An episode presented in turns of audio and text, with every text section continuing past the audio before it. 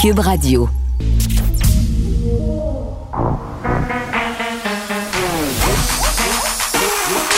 Elle a une opinion sur tous les sujets. Pour elle, toutes les questions peuvent être posées. Geneviève Peterson. Cube, Cube- Cube- Cube Radio. C'est le début d'un temps nouveau. La terre est à l'année zéro. La moitié des gens n'ont pas 30 ans. Les femmes font l'amour Ah, pourquoi je vous fais jouer la chanson de René Claude, un succès des années 70? J'étais même pas née, mais mes parents écoutaient ça. Mais parce que c'est le début des temps nouveaux. Ça va être le début de temps nouveau à 17h si je me fie à ce qui a fuité dans les médias. Euh, vous le savez, là, quand le gouvernement fait des points de presse aux alentours de 17h, c'est qu'on a des annonces importantes à nous faire. Évidemment, on va vous le diffuser ce point de presse-là. Mais pourquoi ce serait le début d'un temps nouveau? Bon, peut-être pas exactement comme dans la chanson de René Claude, parce qu'on parle d'une terre où les citoyens n'ont pas 30 ans. Euh, on parle aussi, euh, bon, de femmes qui font l'amour librement. Bon, peut-être qu'il va y avoir une espèce de fièvre du printemps. D'ailleurs, ça, ce sera éventuellement un sujet que je voudrais aborder à l'émission. Qu'est-ce que qu'est-ce qu'on va vivre au printemps qui est vraiment à nos portes? Est-ce qu'on aurait un une fièvre du printemps davantage intense que d'habitude. Moi, je pense que lui, là, oui, si on parle d'année folle, je pense que les célibataires et même les non-célibataires vont peut-être se faire aller.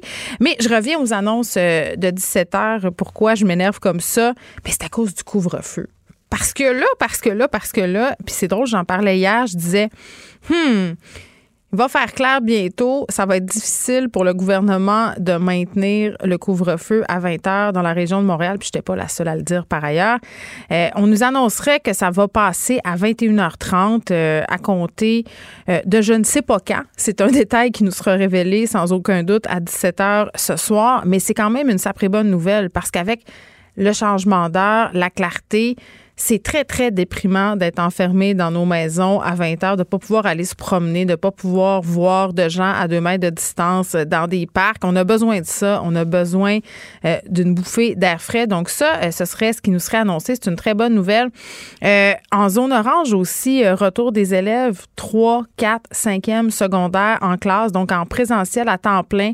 Il n'y aurait aucun changement annoncé pour les zones rouges. Là, ça surprend personne parce que, bon, à Montréal, on a cette question des variants. Euh, des régions aussi qui changeraient de couleur. C'est ce qu'on, c'est ce qui pointe à l'horizon. Gaspésie et de la Madeleine, Côte-Nord, Nord du Québec, on passerait en zone jaune.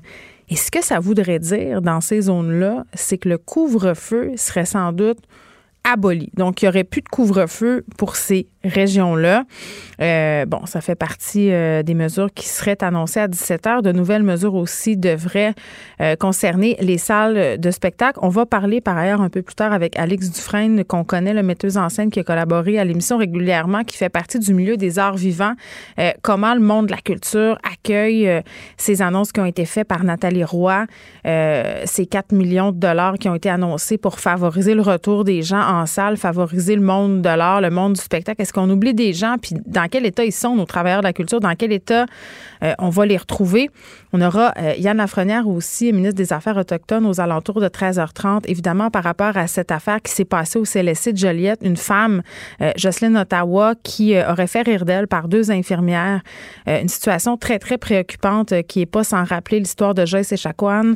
Euh, on va faire le point sur ça avec Yann Lafrenière un peu plus tard. Du côté euh, des cas, maintenant, aujourd'hui, ça demeure quand même relativement bas. 561 cas, euh, 8 décès, malheureusement. Au au niveau des hospitalisations, c'est quand même bien. On a 20 hospitalisations de moins. Donc, vraiment, on va surveiller ça, ce point de presse aux alentours de 17 heures. Ces annonces à venir, euh, on va, je vous le rappelle, les diffuser. Mais avant, on va faire un peu euh, des plans sur la comète avec Roxane Borges de Silva, qui est prof à l'École de santé publique de l'Université de Montréal. Madame de Silva, bonjour. Bonjour Geneviève. Bon, euh, on se reparle encore. c'est drôle, on se parle souvent euh, peu avant les annonces importantes du gouvernement, puis on se demande un peu comment euh, ça pourrait se goupiller, puis qu'est-ce qui pourrait ou non être annoncé avec les possibles effets. On va encore jouer à ce jeu-là. Euh, je veux qu'on commence, Roxane, en se parlant des vaccins. Euh, là, on a eu toute cette discussion sur AstraZeneca hier. Euh, on a cette discussion aussi sur le nombre de personnes qui se font vacciner. On est de plus en plus à se faire vacciner. Et quand je dis on, j'exclus évidemment la personne euh, qui parle. Mais la menace des variants, elle, est, elle, plane toujours. Elle est toujours là. puis on, s'en était aussi parlé par ailleurs il y a quelque temps du fait qu'on n'aurait pas vacciné assez la population quand les variants allaient être ici pour rester, là, donc pour de bon, donc on aurait possiblement une troisième vague. Donc, en ce sens-là, euh, en mhm. regardant la proportion de la population vaccinée et la question des variants, est-ce que c'est un bon moment euh, pour repousser le couvre-feu dans la région de Montréal? Mais c'est sûr que c'est un peu inquiétant, si je peux dire, d'autant plus qu'on voit que l'Ontario euh, est clairement au début de sa troisième vague et qu'ils ont un peu perdu. Ils sont en train de, ben, en fait, ils n'ont pas encore perdu, mais ils sont en train de de voir une montée des cas et peut-être qu'ils vont perdre le contrôle. Mais l'Italie, l'Italie s'est reconfinée.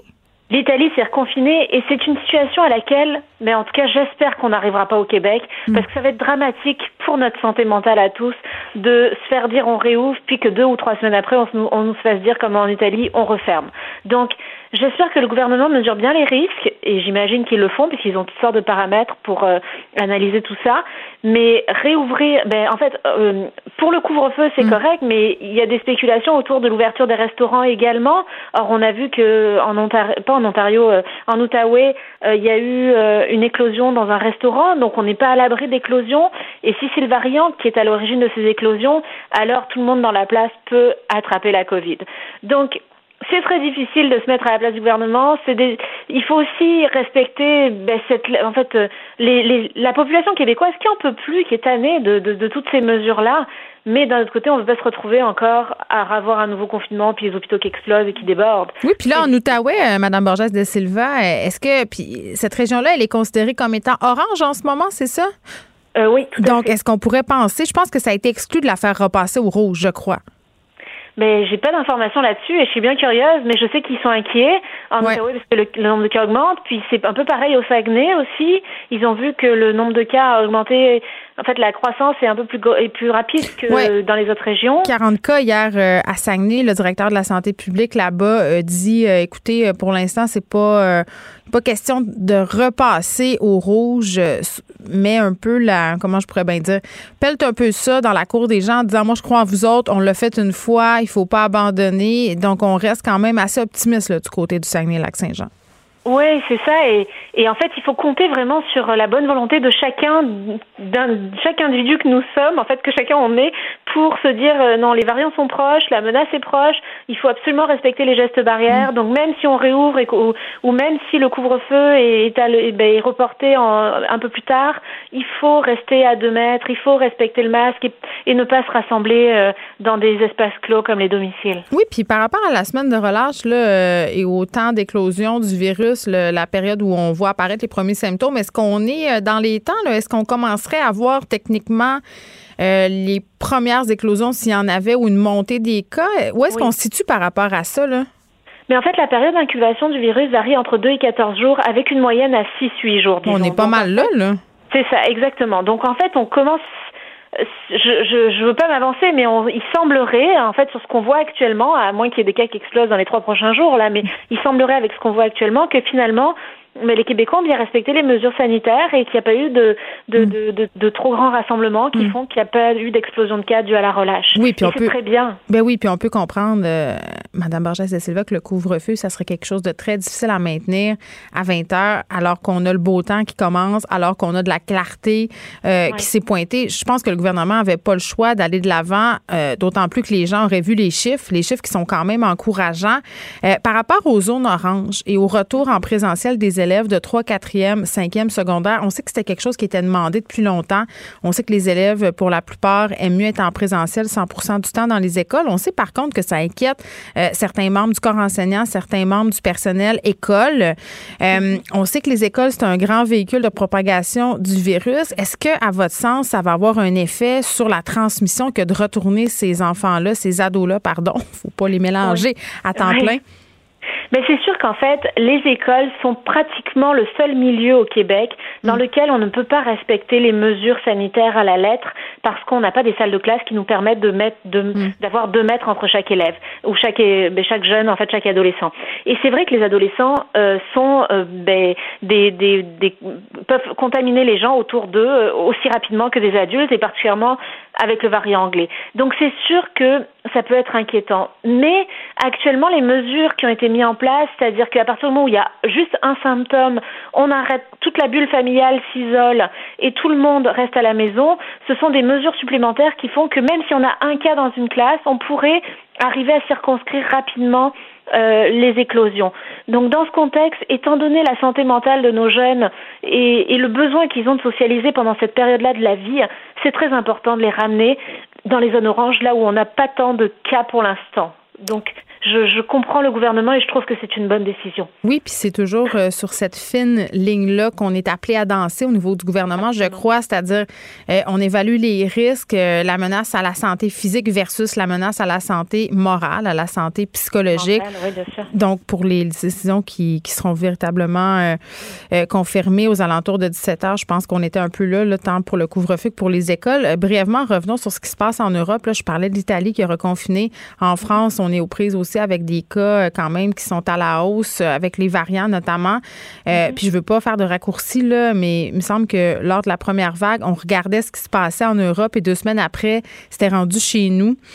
c'est difficile de pas penser, puis je veux pas être pessimiste, là, mais c'est difficile de pas penser qu'on sera pas aux prises avec un peu le même problème si on va trop vite dans les mesures euh, de, déconfinement. Puis ça, c'est une chose, mais est-ce qu'on ne devrait pas tout de suite nous dire qu'est-ce qui va arriver si les cas remontent? Ça pourrait peut-être euh, contribuer à ce que les gens soient davantage disciplinés c'est vrai que ça serait une bonne idée, d'autant plus qu'on voit par exemple en Europe là actuellement, euh, ben, du moins en France, dans la région de la Bretagne, ils viennent de découvrir un cluster de, en tout cas une éclosion de variants, mm. euh, un nouveau variant qui n'avait pas connaissance puis qui n'est même pas détectable apparemment avec certains, avec les tests PCR et ça leur crée des gros enjeux. Ils viennent de le signaler à l'OMS et ils sont en train d'investiguer là-dessus. Mm. Donc on n'est pas à l'abri de ce type de situation là qui pourrait se développer chez nous et euh, il faudrait absolument, c'est vrai que ça serait une excellente idée que le gouvernement nous dise, mais regardez, si on arrive à, à tel nombre de cas dans tel, ben, dans tel, euh, par, mettons, 100 000 habitants ou dans la population. un peu comme c'était le cas pendant la première vague. On, nous avait un peu annoncé ce qui s'en venait.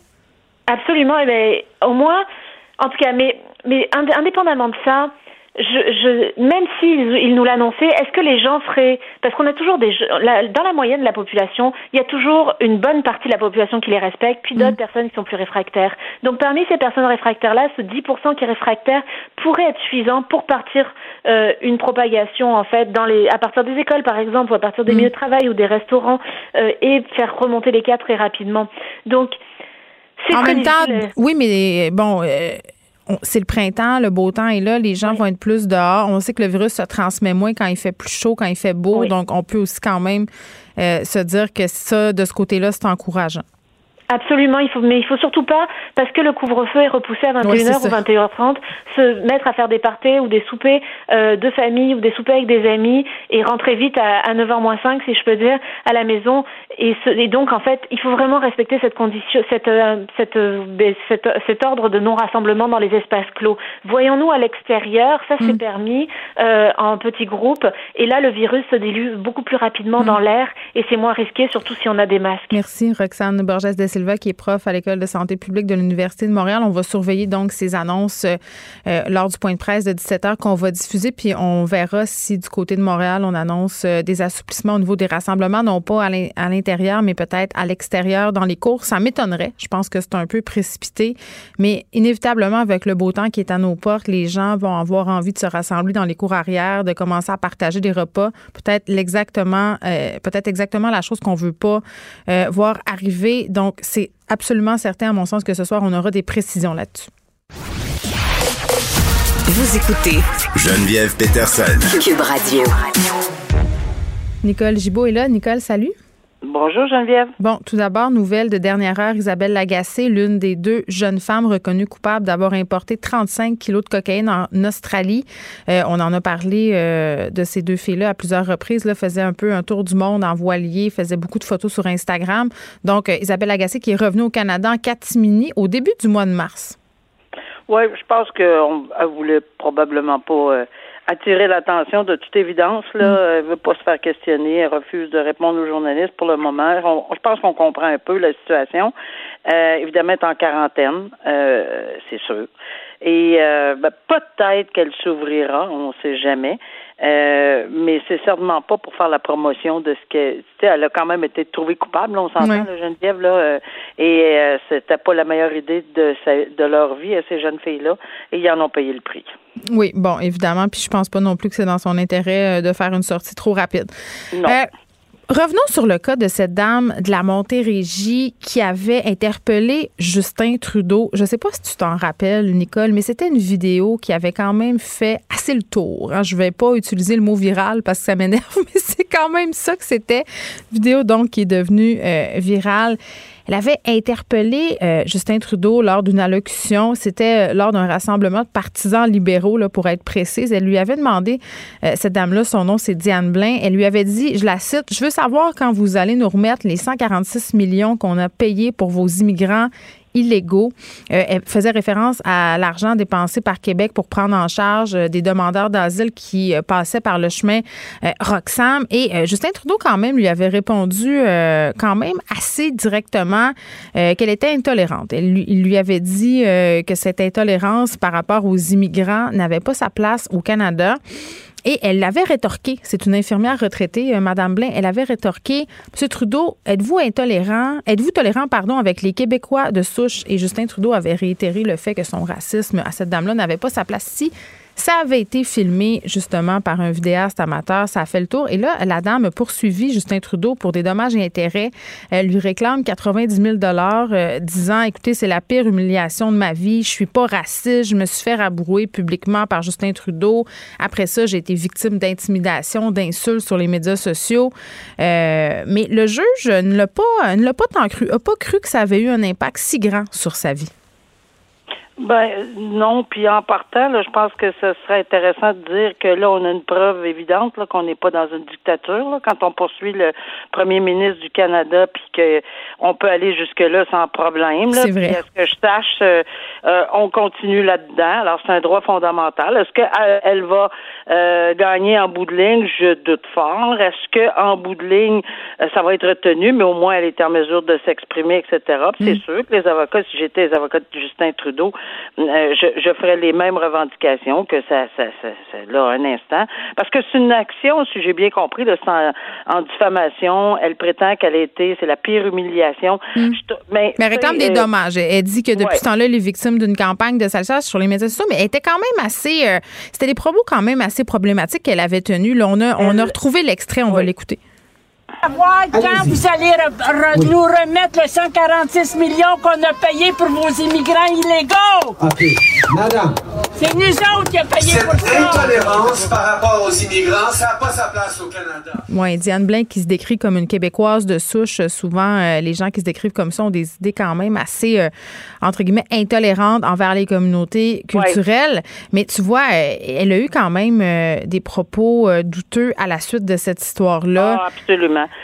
tu fais bien de le dire, là, parce que elle a continué euh, là-dessus. Elle est retournée sur les réseaux sociaux. Elle a traité, encore une fois, de TC. On n'est pas obligé de... En tout cas, euh, Justin Trudeau, euh, etc. Puis bon, elle s'est, exprimée. euh, Tout de suite euh, après, attends, c'est important ce que tu dis. Les, si elle, le juge lui a d'ailleurs euh, lui a d'ailleurs dit, euh, Madame, vous vous dites traumatisée par les événements, mais tout de suite après que ça se soit passé, vous êtes allée sur les médias sociaux pour insulter le premier ministre. Vous n'aviez pas tant l'air d'une femme traumatisée. Bon, je sais pas ce que ça vaut là. Euh, Ben, c'est sûr que c'est un commentaire qui euh, C'est éditorial. que, je comprends euh, qui, qui parce qu'évidemment là, quand puis tu sais l'autre l'autre volet que je trouve un peu désolant puis je suis pas sûre que qu'on fait le parallèle comme il faut là qu'elle se sent traumatisée comme une victime d'agression sexuelle un instant là eh, euh, j'ai beaucoup de difficultés à faire ce parallèle-là. Puis je ne sais pas si les victimes d'agressions sexuelles euh, vont aimer le parallèle non plus à l'envers, là, parce que honnêtement, là, c'est allé pas mal loin. Puis tu sais, des fois, quand tu t'étires l'élastique trop loin, ben c'est ça que ça a l'air. Et est-ce que devant le tribunal, c'est comme ça? Parce que tu sais, devant un tribunal civil, là, c'est pas un choix euh, d'aller de témoigner ou de pas témoigner comme en matière criminelle. En matière criminelle, tu as le droit de rester assis à ta place parce que nul ne peut euh, obliger un accusé à témoigner. Mais en matière civile, c'est ta preuve. C'est la preuve de la personne qui poursuit. Euh, Il faut que cette personne-là euh, soit, euh, c'est-à-dire fasse, fasse son témoignage. Mais le témoignage, là, ça implique le contre-interrogatoire. Puis un contre-interrogatoire, c'est pas gentil toujours, là. Alors, euh, et c'est poli, mais c'est pas toujours gentil, puis c'est pas toujours. On frappe souvent sur le clou. Puis c'est une madame qu'on semble, euh, tu sais, quand on y pèse sur le clou, là, euh, elle, s'exprime. Oui, elle a l'air prime, comme on dit par chez nous. Euh, par ailleurs, euh, Madame Blain, dans une manifestation pour la laïcité, dit la chose suivante on a tellement d'ennemis ici au Québec, le gouvernement fédéral, les journalistes fédéraux, les musulmans, les juifs, les anglais, les sikhs qui mettent notre drapeau à l'envers, le pire affront qu'on puisse faire à la patrie. Donc, ah, on sait à quelle enseigne elle loge. Alors, exactement. Puis ça, c'est, tout ça va être, va être pris en considération parce que, honnêtement, on lui donne, oui, elle a le droit de, de, de, faire cette réclamation-là. évidemment, oui, puis quand on est victime euh, d'insultes sur les médias sociaux, peu importe ce qu'on a fait, ça se peut qu'elle ait, ait des répercussions psychologiques à tout ça. Oui, ça se peut, mais il faut, faut assumer pas juste un propos devant, euh, devant le premier ministre, mais tous les propos qui. On en rebord plusieurs couches après. Bon, un adolescent qui a tendu un piège à un pédophile sur Kijiji, et j'ai envie de dire, à ne pas faire à la maison, c'est quand même dangereux de faire ça. C'est pas euh, quelque chose que je conseille. Là. Ça peut être tentant de le faire parce qu'on a tout un mouvement de citoyens, euh, puis ce sont des adultes évidemment, là, qui essaient de piéger des pédophiles sur Internet. Euh, là, dans ce cas-ci, l'adolescent de 13 ans avait justement euh, fait une petite annonce sur Kijiji. Un homme de 26 ans est tombé, entre guillemets, dans le piège, Kevin Landry. Et ce que ça disait, l'annonce en question, Nicole, c'était qu'on, que cet ado-là de 13 ans, donc, proposait ses services, dans le fond, louait son amitié.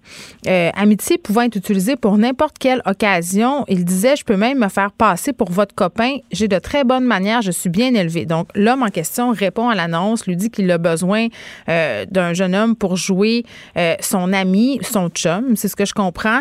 dit que, bon, il va lui donner 100 dollars en précisant que la personne, donc le jeune homme, devra l'embrasser. Et Bon, jusque-là, là, c'est quand même assez scabreux. J'imagine qu'il connaît le jeune âge de la personne qui est l'autre côté, même s'il a un peu prétendu le contraire, mais il lui a donné rendez-vous dans la cour de son école secondaire. Le directeur a vu ça, appelé la police, s'est fait intercepter, euh, s'est fait accuser de rôder, s'est en allé et il a reçu un peu après la visite des policiers. Oui, puis euh, ça, ça, va plus loin parce que, comme tu dis, c'est pas une très très bonne idée. Là. Non, non de, jouer au détective ou à, l'enquêteur euh, quand on a cet âge-là, quand on parce que dans les circonstances là, on, a vu jusqu'où ça a mené. Mm. Euh, bon, peut-être les intentions, mais c'est le, le, tribunal a amené à la conclusion que avec la photo, parce qu'apparemment qu'il y aurait eu une photo, euh, etc., que c'était assez évident, n'a pas cru la personne quand elle a dit, écoutez, je n'avais aucune espèce d'idée de l'âge. Donc ça, en partant, le tribunal a évacué cette partie-là. A dit non, ça, je vous crois pas là-dessus, donc je vous trouve coupable. Là où ça devient euh, très intéressant au niveau judiciaire, c'est que ça s'est pas arrêté là. Il y a, ça encourt un minimum d'emprisonnement. Il y a une peine minimale pour ça, là, mm. un an. Mais on la juge trop sévère dans son cas. Oui, mais ça, là, euh, je l'ai je l'ai vécu de mes collègues. Je l'ai vécu moi-même quand on a mis des peines minimales mm. où il y avait une grogne, et il y en a encore une grogne euh, à cet effet-là, dire écoutez, on est bien mieux placé là, parce que ça, c'est pas un pédophile comme tel. Il y a pas il y a pas tous les paramètres. C'est-à-dire euh, que, que Kevin Landry n'était pas un, cyberprédateur, c'est-à-dire qu'il n'apportait pas l'Internet à la recherche d'enfants à. Oui, exact, exact. C'était pas ça. C'est ça tombe mais quand même. Mais quand même, elle le trouve. Tu sais, euh, c'est, mais quand on trouve quelqu'un coupable, j'ai envie de dire, il faut assumer la sentence. Mais ici, il y a fort probablement eu, je pense que le, le, l'article ne donne pas en détail, mais il faut qu'il y ait eu une demande hmm. de déclarer cette loi-là inopérante, parce que mais il y en a beaucoup au Canada. Là. Il y a beaucoup d'endroits devant les tribunaux inférieurs où on a dit non, on ne l'applique pas.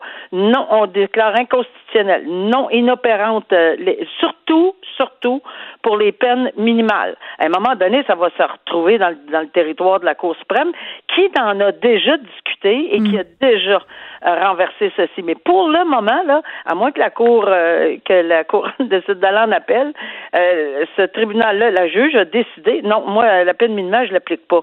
Mais je me souviens très bien de certains dossiers que moi j'ai vu passer dans alors que j'y étais, et la Cour d'appel a dit non, regarde, c'est pas de même ça marche, là, vous allez l'appliquer à moins évidemment de passer à travers tout le processus de la loi inopérante, puis de, de, mais là, euh, on ne sait pas vraiment si c'est par là que c'est passé. Donc, finalement, au lieu d'un an, n'importe qui qui commet ce genre d'infraction-là au code criminel, c'est écrit minimum un an, mais elle a elle est, allée avec six mois en disant que c'est beaucoup plus approprié. En quelque part, j'ai envie de te dire que c'est pour ça qu'il y a eu de la grogne. C'est parce que il y a une différence entre des prédateurs sexuels sur Internet euh, qui ont vraiment ça à cœur, puis c'est quasiment de job, là, euh, et, et, et, quelqu'un qui a fait une gaffe comme cette personne-là a fait mais qui doit être puni. on en une gaffe, Nicole, une gaffe. Euh, T'approches un enfant mineur pour avoir euh, une relation d'une quelconque nature, que ce soit.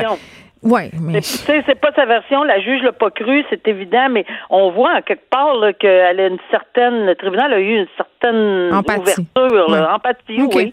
Euh, c'est là-dessus que je voulais que je voulais dire. On revient sur le cas euh, brièvement de William Rainville, ce cher Boucrois, euh, conseiller financier, accusé d'avoir importé 249 armes prohibées. il avait fait l'acquisition d'une maison parfaite pour la contrebande. Elle était à cheval sur la frontière canado-américaine. Ah, c'est quelque chose. Quand on, voit les, photos, c'est incroyable. Et ça, là, euh, j'ai, évidemment, on en revient au fait que, bon, il n'y a pas de déclaration de culpabilité et quoi que ce soit, là, mais mm. en bout de ligne, là, on va en entendre parler sous la forme d'organisation, de planification, etc. Parce que ça peut pas être, ça peut pas être juste un addon, ça se peut pas, là. Euh, il y, a, un trafic ou un, potentiel trafic d'armes absolument énorme. Mm. Euh, on une propriété où la cuisine est au Canada puis le salon est aux États-Unis. Clairement, là, il y a une ligne qui divise à ce point-là, qui était une ancienne taverne où les Américains allaient boire au Canada puis retournaient aux États-Unis. Oui, puis la blague, la blague, c'est laquelle euh, les gens, c'est la ville euh, de Dundee. On dit si tu achètes des affaires aux États-Unis, tu laisses sa galerie un, nombre X de temps puis tu plus à acquitter les frais de douane, juste pour te dire. Non, c'est quelque chose. Alors, c'est sûr que ça va partir du contexte dans lequel euh, on va entendre parler de ce dossier-là. Il faut toujours se souvenir de cette propriété-là, vraiment qu'une une mm. ligne en plein milieu de la maison. Là. Oui.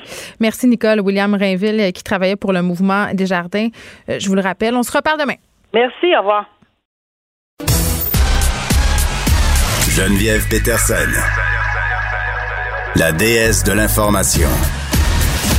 Vous écoutez Geneviève Peterson, Cube Radio. Un autre cas de racisme envers une autochtone au CLSC de Joliette, moins de six mois après la mort de Joyce Echaquan dans un hôpital de la région. On en discute avec Yann Lafrenière, ministre responsable des Affaires autochtones. Monsieur Lafrenière, bonjour. Oui, bonjour à vous, hein, Peterson. Bon, juste pour faire un petit euh, résumé de la situation, parce qu'on fait des rapprochements euh, avec la mort de Joyce Echaquan, ça ravive un souvenir douloureux, mais euh, le cas qui nous occupe, on n'a pas de décès, c'est une situation de racisme possiblement déplorable. Mais je veux qu'on rappelle aux gens qu'est-ce qui se serait passé. Jocelyne Ottawa qui se rend au CLSC de Joliette pour faire changer un pansement. Et là, est reçue par deux infirmières et quand elle voit son nom, une lui aurait dit, on va t'appeler Joyce, ça euh, comme Jocelyne, ça va être Joyce pour les intimes. Elle a eu l'impression, Madame Ottawa, qu'on riait d'elle, qu'elle trouvait ça drôle, qu'on tournait un peu en dérision le décès de Joyce. Echaquan, euh, d'autant plus qu'on lui aurait demandé de chanter une chanson en atikamek. Et elle leur aurait répondu qu'elle n'avait pas la tête euh, à changer une chanson. Et euh, bon, pour conclure, lorsque les infirmières ont eu fini de refaire le pansement de Madame Ottawa, elle cherchait son cellulaire. Elle l'avait laissé sur le bord de la civière sur laquelle elle prenait place. Et l'une des infirmières lui aurait dit Bon, c'est moi qui l'ai dans les mains, en riant. elle lui aurait dit qu'elle voulait voler ses données. Comment vous réagissez à cette histoire, M. Lafrenière? Ben, premièrement, je vous dire bien honnêtement, beaucoup d'incompréhension parce que j'ai lu, j'ai entendu ce qui est allégué. En passant, il n'y a pas de plainte. Hein. Il n'y a pas de plainte qui a été formulée. C'est pour ça que je parle au conditionnel. Oui, mais c'est pas juste ça. Ce que je veux dire, c'est que malgré le fait qu'il n'y ait pas eu de plainte, nous, pendant le week-end, on a vu ça passer dans les médias sociaux. J'ai mm. demandé une traduction rapide parce que c'était en Atikamekw. Et dès qu'on a eu la version en, français, on l'a envoyé à la santé. Et hier, ils ont pris une décision rapide. Alors, je sais pas dire, euh, je sais pas de mettre du discrédit dans, dans le témoignage. Au contraire, moi, je vous dis, l'incompréhension, c'est que je regarde chacun des éléments, puis je vous écoutais le dire. Là. Si on prenait chacun des éléments isolés, on pourrait dire, mais écoutez, peut-être qu'ils sont mal compris, peut-être que, peut-être bien des choses. Mais tout ça ensemble, tu dis, ben voyons donc quelques temps après l'événement de Joyce Echaquan, qui a été un électrochoc pour le Québec, mm. où plusieurs de mes amis des, des, Premières Nations m'ont dit Écoute, Yann, là, vous êtes choqués, là, mais nous, ça fait des années qu'on vous le dit que ça existe. Là, vous l'avez vu dans pleine face avec une vidéo, mais on le disait que ça existait. Là où tout le monde s'est remis en question, là, on a décidé de prendre des actions sérieuses. On voit ça arriver. Il y a deux choses. Un, on peut être choqué, déçu, puis moi, pour, euh, pour Mme Ottawa, mais ce que je trouve horrible, c'est que, un, bon, euh, ce qu'elle a vécu, puis je comprends très bien comment elle s'est sentie, mais en plus de ça, il y a un jour deux à ça. Là. Elle, quand elle va retourner au CLSC, comment elle va se sentir là-dedans? Est-ce qu'elle va avoir l'impression qu'elle a les bons soins? Et ça, on m'a rassuré, je veux savoir d'ici la fin de la journée, normalement, quel est le plan? Quel est le plan de traitement pour le futur? Comment on va s'assurer que cette personne-là reçoit des soins qui sont appropriés et qu'elle va avoir l'assurance que ça va être sécuritaire, que ça va bien se faire? Et ça, on me dit qu'aujourd'hui, je devrais le savoir. Ça, c'est numéro un. Deuxièmement, oui, on a fait des annonces où on a dit qu'on faisait des changements dans le milieu de la santé. Mon collègue Christian Dubé a pris des décisions là, qui étaient extrêmement importantes, c'est-à-dire de faire de la formation non pas juste pour le personnel soignant, mais tout le monde qui travaille à l'hôpital. Parce que vous savez, quand on va à l'hôpital, c'est pas le médecin qui nous reçoit. Normalement, ça, ça va être un préposé à l'accueil, ça peut être des gens de l'entretien même. Donc, la décision a été prise de former tout le monde qui travaille à l'hôpital pas juste Joliette. On commence par Joliette, mais ça va être l'ensemble du réseau par la suite. Et là, on rajoutait des navigateurs. Ça, c'est des gens de la communauté qui vont travailler dans l'hôpital pour accueillir les membres de la communauté puis s'assurer que, premièrement, ils ont les bons soins et tout ça. Et tout récemment, là, pas six mois, là, là, deux semaines, on annonçait l'ajout d'un membre au conseil d'administration d'hôpital qui vient de la Nation anti-Québec, un adjoint au PDG en matière de relations autochtones. Enfin, vous voyez, il y a plusieurs étapes qui ont été faites. La formation, on est toujours en étape de validation avec la communauté parce que c'est pas nous qui imposons cette formation-là, on l'a développée ensemble avec la communauté anti-Québec. Mais malgré tout ça, tout ce que je viens de vous dire, il va avoir des cas comme celui qu'on qu'on s'est fait raconter aujourd'hui, Ben, malheureusement. mais c'est ça, M. Lafrenière. Euh, Oui, puis il y a plusieurs affaires là, dans ce que vous venez de me dire. Je pense qu'on on peut prendre le temps un peu de faire le tour. Là. Oui, Euh, oui. la formation, la fameuse formation. Puis, puis moi, je suis contente d'entendre que cette formation-là elle a été élaborée avec les communautés autochtones. C'est une très bonne chose. Euh, cette formation devra suivre le personnel de la santé afin d'être sensibilisé aux cultures autochtones sur papier. Puis dans les faits, c'est une belle initiative. Mais je me dis, euh, l'humain étant ce qu'il est, il me semble que, en tout cas, moi, personnellement, ça me prendrait plus qu'une formation pour faire évoluer, par exemple, ma mentalité si j'étais une personne c'est qui avait des préjugés contre les Premières Nations, parce que je ne sais pas si vous vous rappelez, euh, lorsqu'il y a eu cette histoire avec Joyce Echaquan, il y avait plusieurs témoignages sur les médias sociaux des gens, euh, puis des, des personnes quand même relativement assez jeunes, là, M. Lafrenière, des gens de 25, 30 ans, 35 ans qui disaient, écoutez, là, moi, j'ai grandi dans telle région du Québec et j'ai grandi avec des, des idées racistes par rapport aux Autochtones. C'est encore, c'est encore là en 2021, on, on est encore en train de transmettre ça, donc c'est pas une formation qui met fin à ça. Ben, absolument. Mais vous avez entièrement raison. Puis j'ai jamais vendu ça comme ça. Puis à chaque fois, je fais bien attention en disant Ouais. attention, il n'y a pas de remède miracle. On ne changera pas 400 ans d'histoire en quelques jours. Et je veux pas être défaitiste dans ce que je vous dis là. Je pense qu'il faut être réaliste. Il faut dire que même la formation, moi j'aime bien, puis vous excuserez la comparaison, mais c'est pas un vaccin. Quand on a cette formation-là, c'est pas fini, c'est le début. Et moi, comme jeune policier, si on m'avait, quand on me donne une formation, quand je commence dans ma carrière, puis on m'aurait dit pendant 28 ans, t'es correct, voyons donc. Les choses changent, les choses évoluent, puis il faut continuer de travailler là-dessus. Et la société a changé. Il y a des choses qu'on acceptait qu'on n'accepte plus aujourd'hui. Il faut vraiment, vraiment travailler là-dessus. Et moi, le plus grand danger qui nous guette, c'est de se dire, on le fait, excusez l'anglicisme, check in the box, on met un petit, co- un petit crochet, on le fait, c'est réglé. C'est la pire erreur qu'on pourrait faire. Fait qu'il faut, faut être honnête et transparent de se dire, regardez, oui, on va mettre des mesures de prévention en place, puis vous avez raison que la formation tout seul, ça règle pas tout. La formation combinée avec d'autres choses, on met des mesures en place, c'est vrai. Mais une fois que ça s'est dit, il y a l'autre côté aussi. Il y a des mesures préventives, mais après ça, il y a des mesures où on doit prendre action quand il arrive des cas, parce que malheureusement, on me demandait, moi, quand j'ai fait ma première annonce en novembre, on me dit, êtes-vous capable de nous garantir que ça n'arrivera plus jamais? Puis la réponse, c'est non. Je peux pas garantir ça.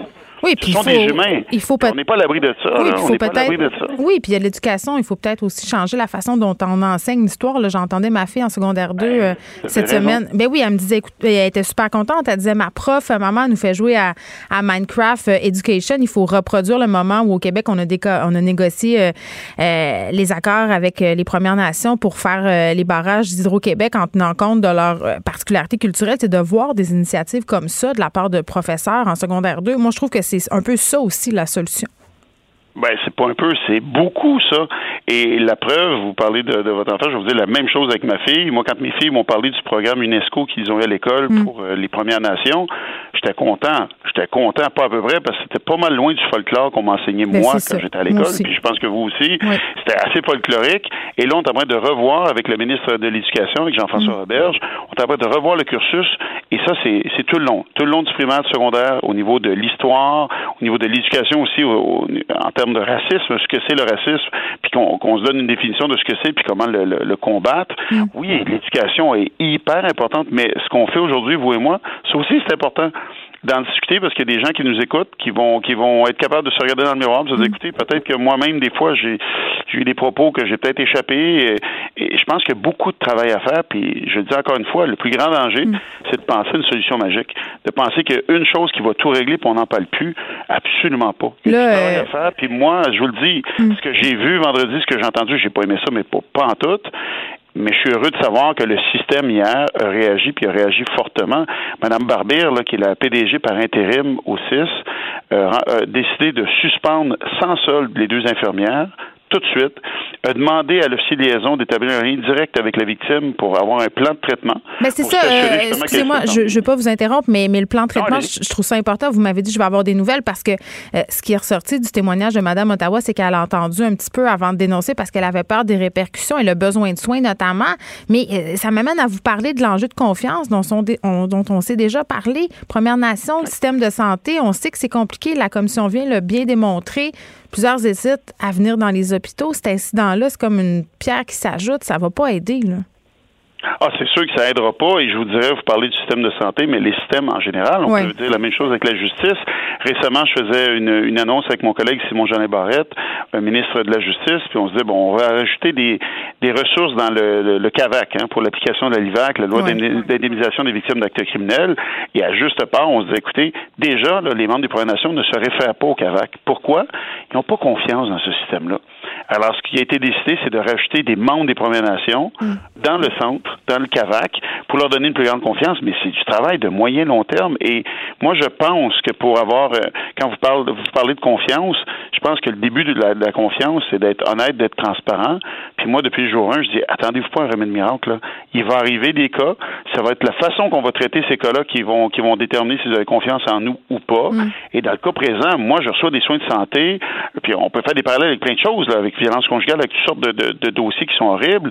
Mais quand il y a un lien entre la victime et la personne qui donne soin et service ou qui est en, lien d'autorité avec une personne, mais je comprends que les victimes hésitent à dénoncer en disant, mais écoute, moi, je retourne au CLSC. Ouais, c'est ça tente pas, là? Ah Absolument. Puis moi, je pense qu'aujourd'hui, il y a deux messages à dire. C'est un, tolérance zéro on agit, puis on agit fort, mais deux, puis là, je vais être bien, bien prudent, puis je veux que les jeunes comprennent bien, la majorité des hommes et des femmes qui travaillent dans le milieu de la santé font un excellent boulot, puis ça, le chef Ottawa et moi, on en a parlé ce matin. Oui, ben c'est ça, parce que c'était la sœur, euh, c'est la sœur Jocelyne Ottawa, euh, de Paul-Émile Ottawa, qui est chef du conseil des Atikamekw de Manawan, donc vous lui en avez parlé, vous avez parlé avec euh, le chef Ottawa. Ah ben oui, on se parle souvent, mais on s'est parlé beaucoup depuis deux jours. Mais il faut il faut contextualiser qu'il y a des gens qui font un excellent travail parce que la pire chose qui peut arriver, c'est justement mettre tout le monde dans le même bateau. Mm. Et là, ça devenait très difficile dans le vivre ensemble, dans les relations au quotidien, ça va mettre des tensions incroyables. Il y a des gens qui travaillent très bien, des gens qui sont extrêmement professionnels, ceux qui ne le sont pas ou moins mais c'est sur eux qu'on doit agir, puis on doit le mm. dénoncer. Puis même dans nos cercles d'amis, puis des gens proches de nous, ben je pense que ça commence par ça. Vous avez parlé d'éducation, tellement vrai, ça commence par les jeunes, et je suis heureux de savoir qu'il y a une vision très différente de la nôtre. Il y a beaucoup plus d'ouverture, il y a beaucoup plus de notions qui ont été partagées dans le vivre ensemble. Mm. Mais même nous, comme adultes, quand on entend des choses autour de nous, mais je pense que ces discussions-là qu'on a ensemble aujourd'hui à, votre, radio, on doit les, les avoir entre nous aussi. Oui, M. Lafrenière, je me pose des questions par rapport aux vidéos, les fameux cellulaires là, dans les hôpitaux, dans les Puis même euh, lors des interventions policières, là, tiens, faisons appel à votre ancien passé de police. Euh, c'est ultra délicat, OK? Euh, vraiment, de dire que les citoyens se mettent à filmer. mais on dirait que les gens vulnérables se servent de leur téléphone parce qu'ils ont l'impression que c'est la seule façon de recevoir un traitement humain ou d'obtenir justice. C'est très inquiétant. C'est inquiétant, puis, puis je comprends, puis vous amenez un bon point, parce que je me suis questionné sur plusieurs ça fait déjà plusieurs semaines que je me questionne là-dessus parce que, bon, vous avez parlé des interventions policières.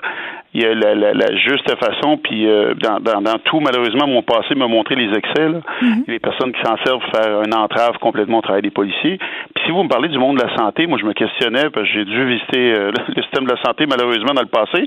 Puis je me mm. disais, je suis pas sûr, j'aurais vraiment aimé être pris en photo, être filmé dans ma petite jaquette dans un moment de grande vulnérabilité. Mm-hmm. Je suis pas sûr, j'aurais tripé là-dessus. Fait que ça, c'est l'extrême. Puis vous allez me c'est pas comme ça c'est utilisé, mais quand on quand on met des choses en place, c'est pour protéger tout le monde.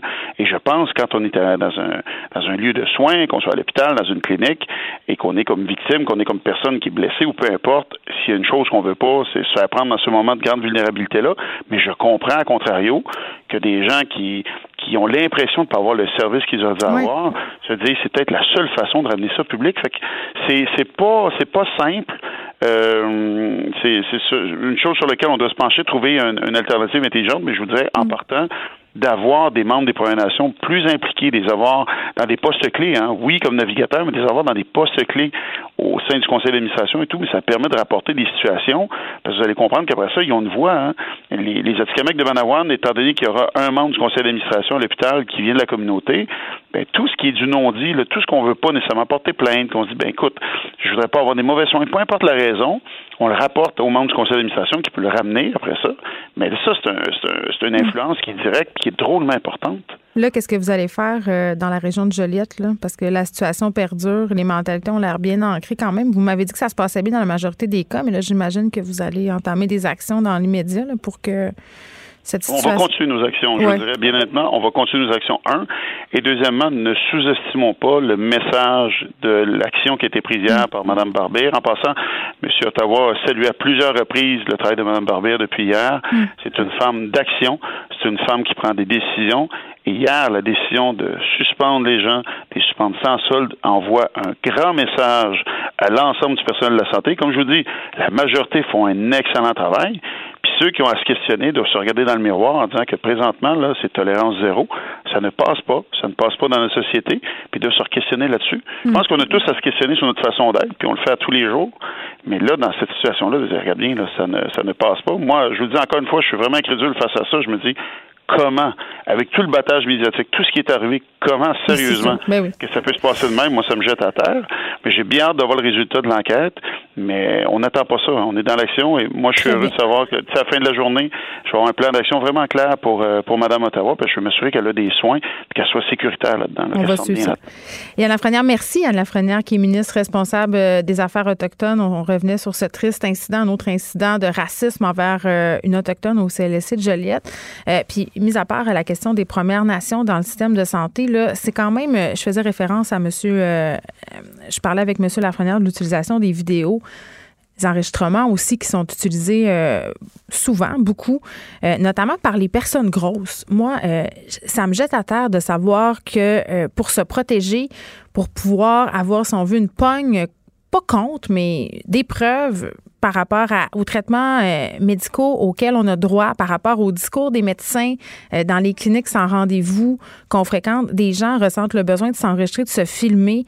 Parce que dans le fond, qu'est-ce que ça nous dit? Ça nous dit que ces personnes-là, euh, des personnes qui sont vulnérables, qui sont marginalisées, ben ils se sentent pas en sécurité dans notre système de santé. Et ça, vraiment, il va falloir prochainement qu'on se penche là-dessus. Joignez-vous à la discussion. Appelez ou textez le 187 Cube Radio 1877 827 2346. Hello. Alex Dufresne est avec nous, metteuse en scène et interprète. Alex, c'est drôle, ça nous prend bien une émission de radio pour se voir. On est amis dans la vie. Ça faisait combien de temps qu'on s'était pas vu euh, on est allé marcher dans le jardin botanique, je pense, ça fait deux semaines, à deux mètres de distance. Oui. Mais sinon, ça faisait quelque chose comme des mois. Très, très longtemps. Bon, fait que je profite de cette émission pour te voir, mon ami. euh, mais j'aurais aimé que ça soit euh, lors d'une occasion qui est plus jojo, parce qu'on va se parler euh, de comment ça va la culture. Bon, euh, le gouvernement Legault qui se tape la bedaine ce matin mm. annonce 4 millions de dollars pour aider à promouvoir le redémarrage du milieu culturel. Jusque-là, bravo. Euh, ce qu'on veut, c'est que le public retourne dans les salles de spectacle, dans les musées, dans les librairies. Euh, mais là, parallèlement à ça, Le Devoir sort un article qui, moi, m'a davantage interpellé que les 4 millions de dollars. Je sais pas pourquoi.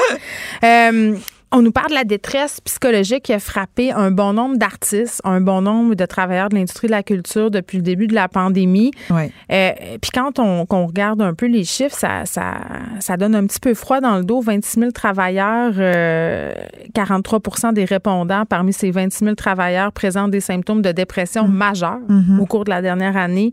Euh, il y a eu des gens là-dedans qui ont eu des pensées suicidaires, des gens évidemment qui ont vécu de la détresse psychologique entièrement dernièrement lié à la pandémie. Absolument. Euh, le portrait est vraiment pas rose. Alex, tu travaillais sur des spectacles avant la pandémie. Évidemment, tout ça a été mis sur la glace. Mm. J'imagine que tu pensais pas que ça allait être aussi long. Jamais. Euh, on devait partir en mars dernier en tournée euh, dans tout le Québec.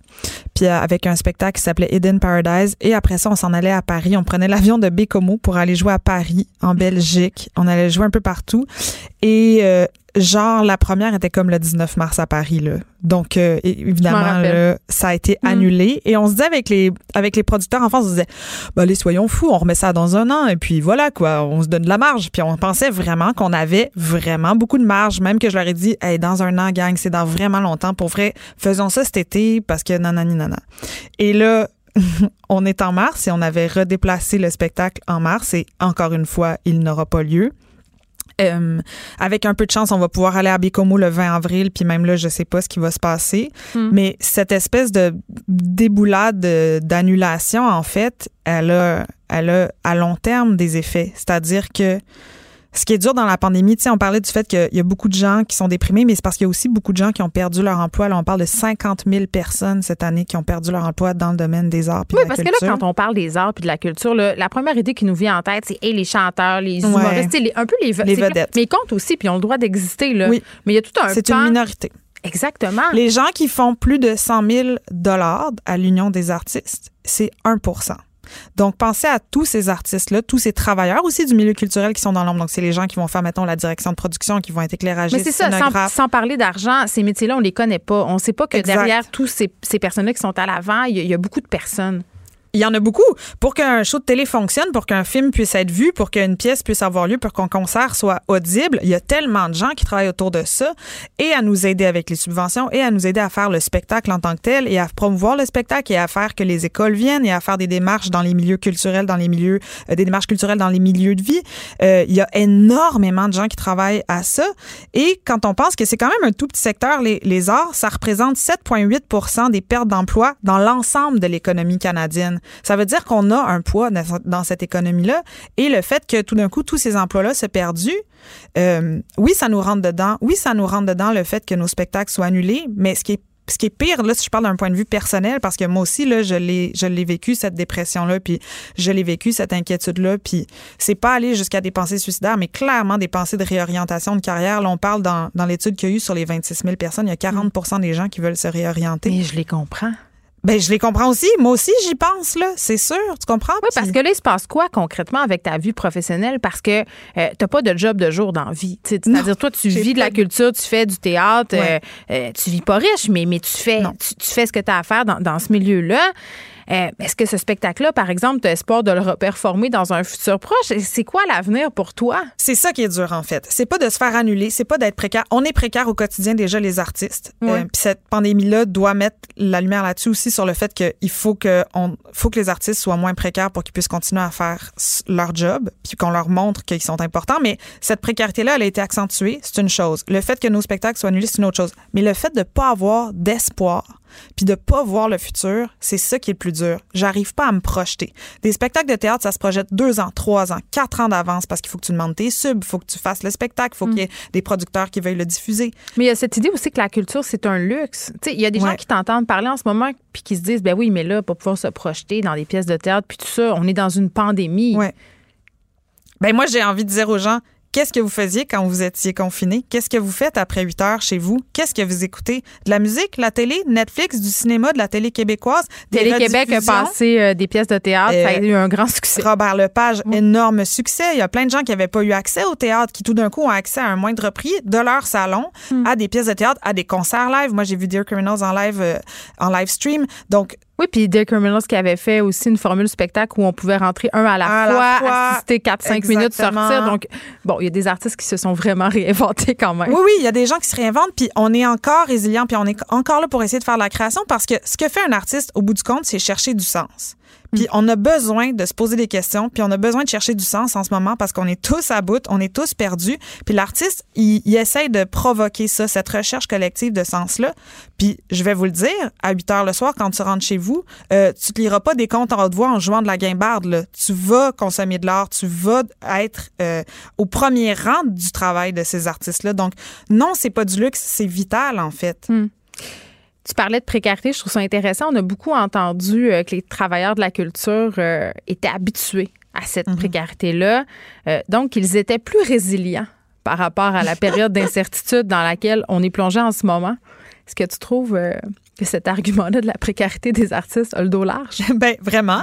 Euh, c'est sûr que les deux premières semaines, quand tout a été annulé, nous on a un peu fait comme ouais, c'est ça, c'est ça la gang. On sait pas comment on va payer le loyer le mois prochain. Comme Mhm. d'habitude. nos, nos jobs sont tombés, Mhm. mais pas à ce point-là. C'est-à-dire que euh, la précarité a vraiment le dos large, puis le mot se réinventer sur Zoom, là, je vais pas sacrer, mais ça a vraiment le dos large aussi. Euh, tu sais, quand on parle de, de cette pandémie-là qui doit demander une réforme des lois pour inclure les travailleurs autonomes, les travailleurs culturels devraient en faire partie.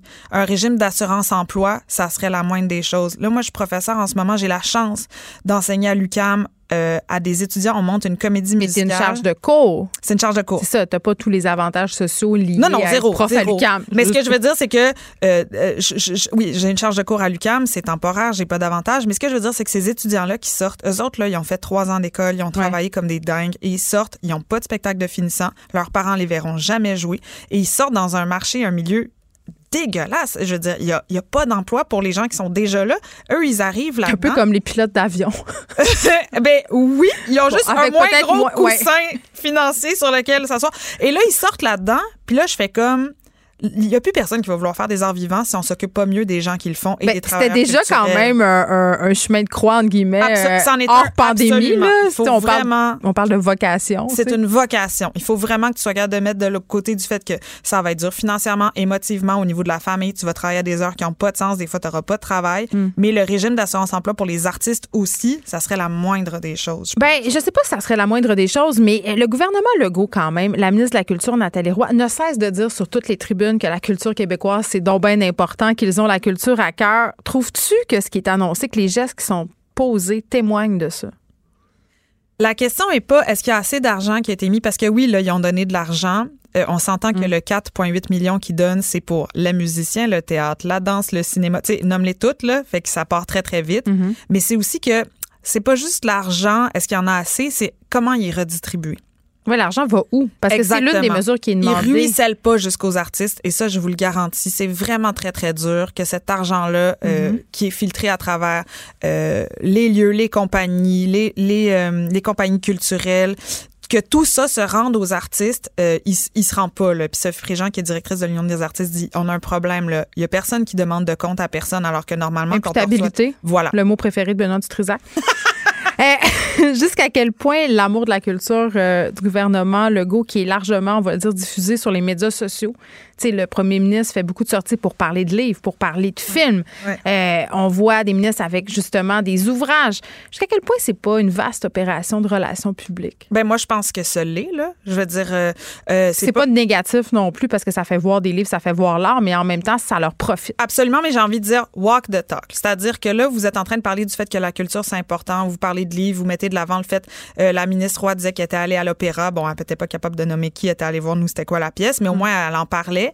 Euh, une fois qu'on en parle puis qu'on le dit, là, il s'agit pas juste de faire bonne figure, il faut s'assurer vraiment de soutenir ce milieu-là. Et c'est pas juste en donnant de l'argent pour faire plus de projets puis plus de. de Oui, c'est pas juste l'argent. Qu'est-ce qu'on va faire avec les, les artistes en ce moment qui sont en détresse psychologique, qui ont des pensées suicidaires? Il va avoir un vrai soutien psychologique qui va être nécessaire. Il va avoir un vrai soutien financier qui va être nécessaire. C'est-à-dire, euh, arrêtez de nous demander de se réinventer puis de faire un show de salon sur Zoom en claquette avec notre chien. L'idée, c'est de penser à quelque chose à long terme pour qu'on puisse se dire, euh, quand je sors de l'UCAM ou quand je sors de l'École nationale puis que je suis un jeune comédien ou une jeune scénographe, je me dise pas, j'ai à peu près trois ans pour ensuite quitter le milieu parce que j'y arriverai plus. Non, mais c'est avoir 30 ans. revaloriser, euh, re- revaloriser pardon, la culture dans l'espace public, que Exact. la culture retrouve euh, C'est l'aide de noblesse. Par ailleurs, l'opposition a demandé la tenue d'audience publique sur euh, la gestion de la culture lors de la sortie de la crise de la COVID-19. J'ai bien Mm. hâte de voir euh, parmi toutes les autres euh, commissions d'enquête et audiences publiques qui seront tenues, ça sera quoi la priorité par rapport à celle-là?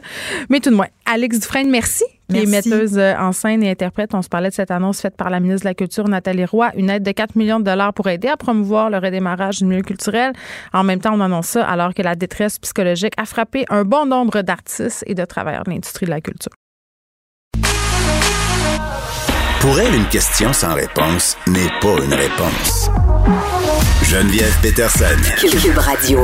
14h riche, on parle avec Guillaume Lavoie. Guillaume, salut. Bonjour Geneviève. Bon, euh, mauvaise nouvelle, tension entre les États-Unis et la Corée du Nord euh, à la hausse? Oui, ben ça c'est un peu comme euh, ça varie tout le temps là. On- Le baromètre euh, bouge. C'est ça.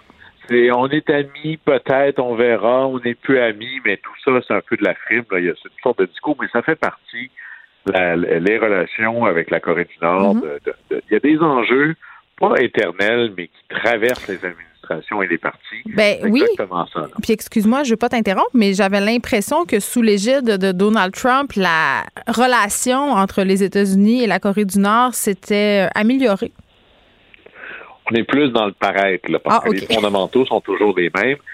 C'est- vraiment ce qui animait Trump. hein, là. Il était obsédé par l'idée d'avoir un sommet avec le leader nord-coréen Mhm. pour la fameuse photo. C'était ça qui était le but.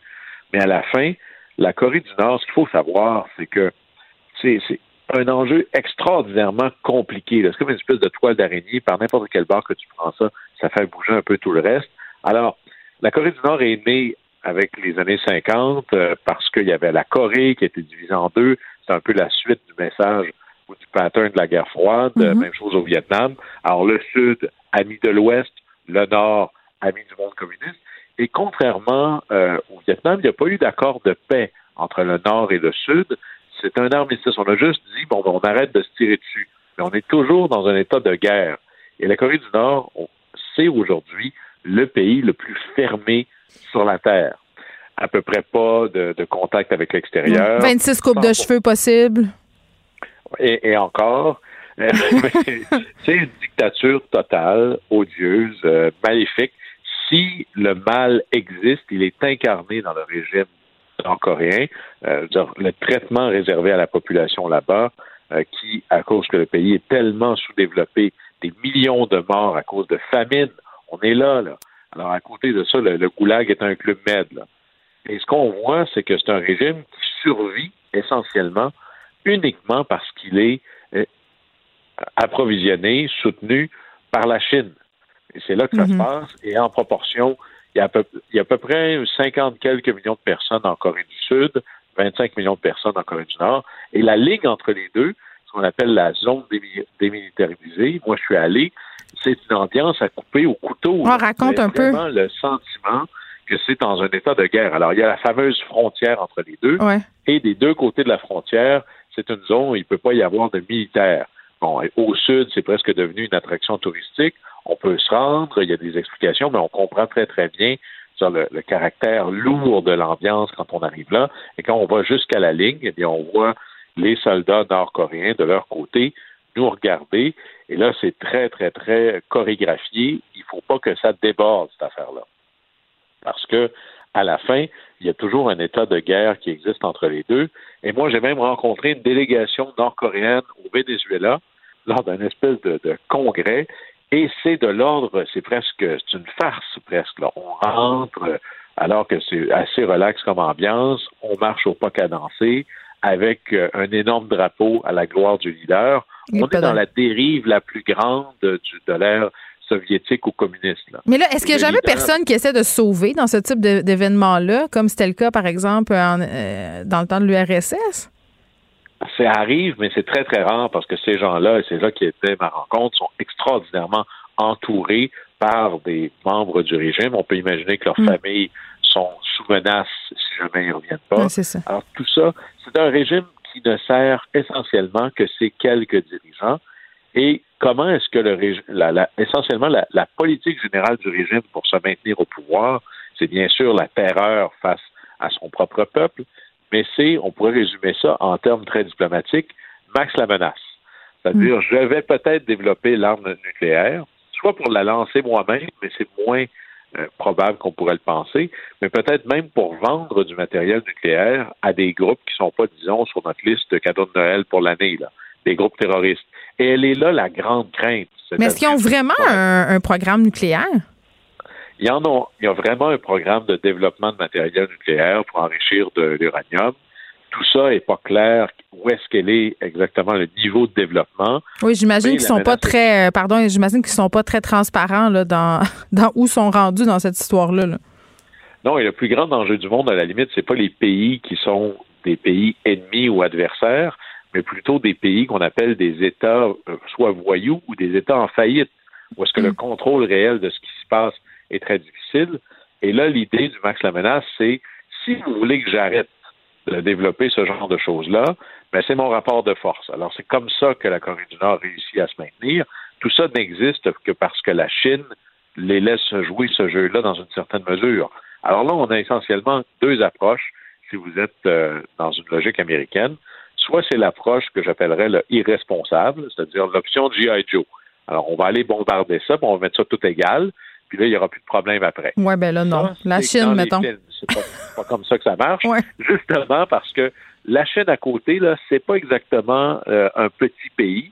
C'est une puissance, entre autres nucléaire, et extraordinairement puissante. Alors, il n'y a pas de solution en Corée du Nord sans que la Chine soit d'accord. Ne serait-ce que si demain matin, par lui-même, le régime nord-coréen s'effondrait, on pourrait imaginer qu'il y aurait des vagues de millions de réfugiés au sud vers la Corée du Sud et au nord-ouest et au nord-est par la Chine. Alors, c'est des problèmes énormes pour les deux autres. Alors, il faut trouver une solution. Elle n'est pas évidente. Et à date, la solution a toujours été, ben, on va vous payer, on va vous donner de l'argent et de la nourriture, soit directement ou par l'ONU, en échange que vous abandonniez vos programmes pour enrichir euh, de l'uranium, par exemple. Hmm. Et ça a toujours été ça. Puis là, en échange, il va y avoir des inspecteurs. Et là, à tout bout de champ, ben, la Corée va dire, ah ben là, euh, on n'est pas d'accord avec ça, fait que pas d'inspecteur, donnez-nous-en un peu plus. On joue toujours dans ce jeu-là. quand vous voyez des déclarations abracabrantesques de la sœur du, leader ou lui-même en disant si les États-Unis veulent dormir sur leurs oreilles, vous êtes mieux de vous tenir tranquille. Il y a beaucoup de pragadoccio là-dedans, mais à la fin, c'est un programme extraordinairement épineux, compliqué. La rumeur veut que lorsque Barack Obama, qui était le président sortant, a rencontré Donald Trump, il lui a dit voici un des enjeux majeurs que nous avons. Et c'est à peu près ce que W. Bush avait dit à Obama dans leur rencontre de transition aussi. Ça fait partie des problèmes, je dirais, dans la haut de la liste des hmm. problèmes les plus épineux que confrontent les présidents américains ces temps-ci. Hmm, oui, puis il reste à voir comment euh, Joe Biden va gérer tout ça. Euh, sur une note plus positive, Guillaume, une première autochtone euh, au cabinet fédéral de Biden par ailleurs. Ça vient de se passer hier, en fait. Alors, c'est Deb Harland. Alors, qui est-elle? Elle? A 60 ans, euh, fille de deux parents militaires, donc elle a vécu à peu près un peu partout aux États-Unis, et une carrière euh, comme administratrice publique, on pourrait dire, parce que c'est une autochtone, alors une administration publique dans les communautés autochtones au Nouveau-Mexique. Et par la suite, le Nouveau-Mexique est une terre naturelle pour les démocrates, surtout depuis un certain temps. Elle s'est impliquée dans le Parti démocrate. Elle est devenue même présidente du Parti démocrate du Nouveau-Mexique et a un peu remis le Parti démocrate sur les rails au Nouveau-Mexique. Élue au Congrès comme euh, représentante, donc députée fédérale, si on veut, en novembre 2018, et eux sont en élection deux ans. Réélue en novembre 2020, donc avant hier ou à peu près. Et là, alors qu'elle était en train de presque juste réaliser qu'elle venait de se faire élire, le président Barack Obama, euh, pardon, le président Biden l'appelle en disant J'ai une idée pour toi. Viens donc, euh, abandonne ton siège, on vient de te, faire élire et on va te nommer secrétaire, donc ministre, membre du cabinet, responsable du département de l'Intérieur.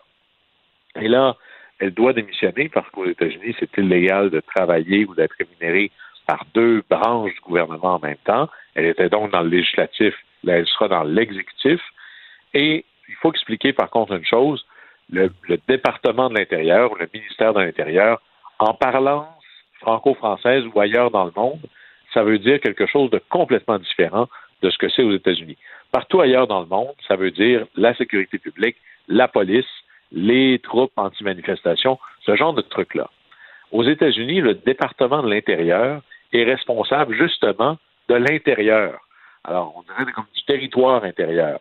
En gros, les parcs, les terres fédérales, les ressources naturelles qui s'y trouvent, et surtout les relations avec les territoires autochtones, les territoires gérés de manière autonome par les tribus ou les groupes autochtones, dépendamment des, États.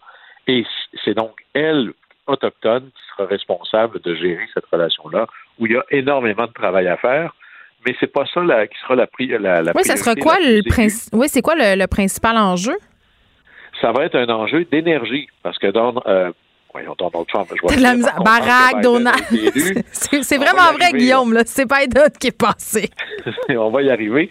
C'est que de cesser l'exploitation ou même l'exploration des ressources hydrocarbures sur les terres fédérales. Et ça, c'est quelque chose qui est passablement, euh, je dirais, controversé. Mais Joe Biden a prévu, je l'ai eu là.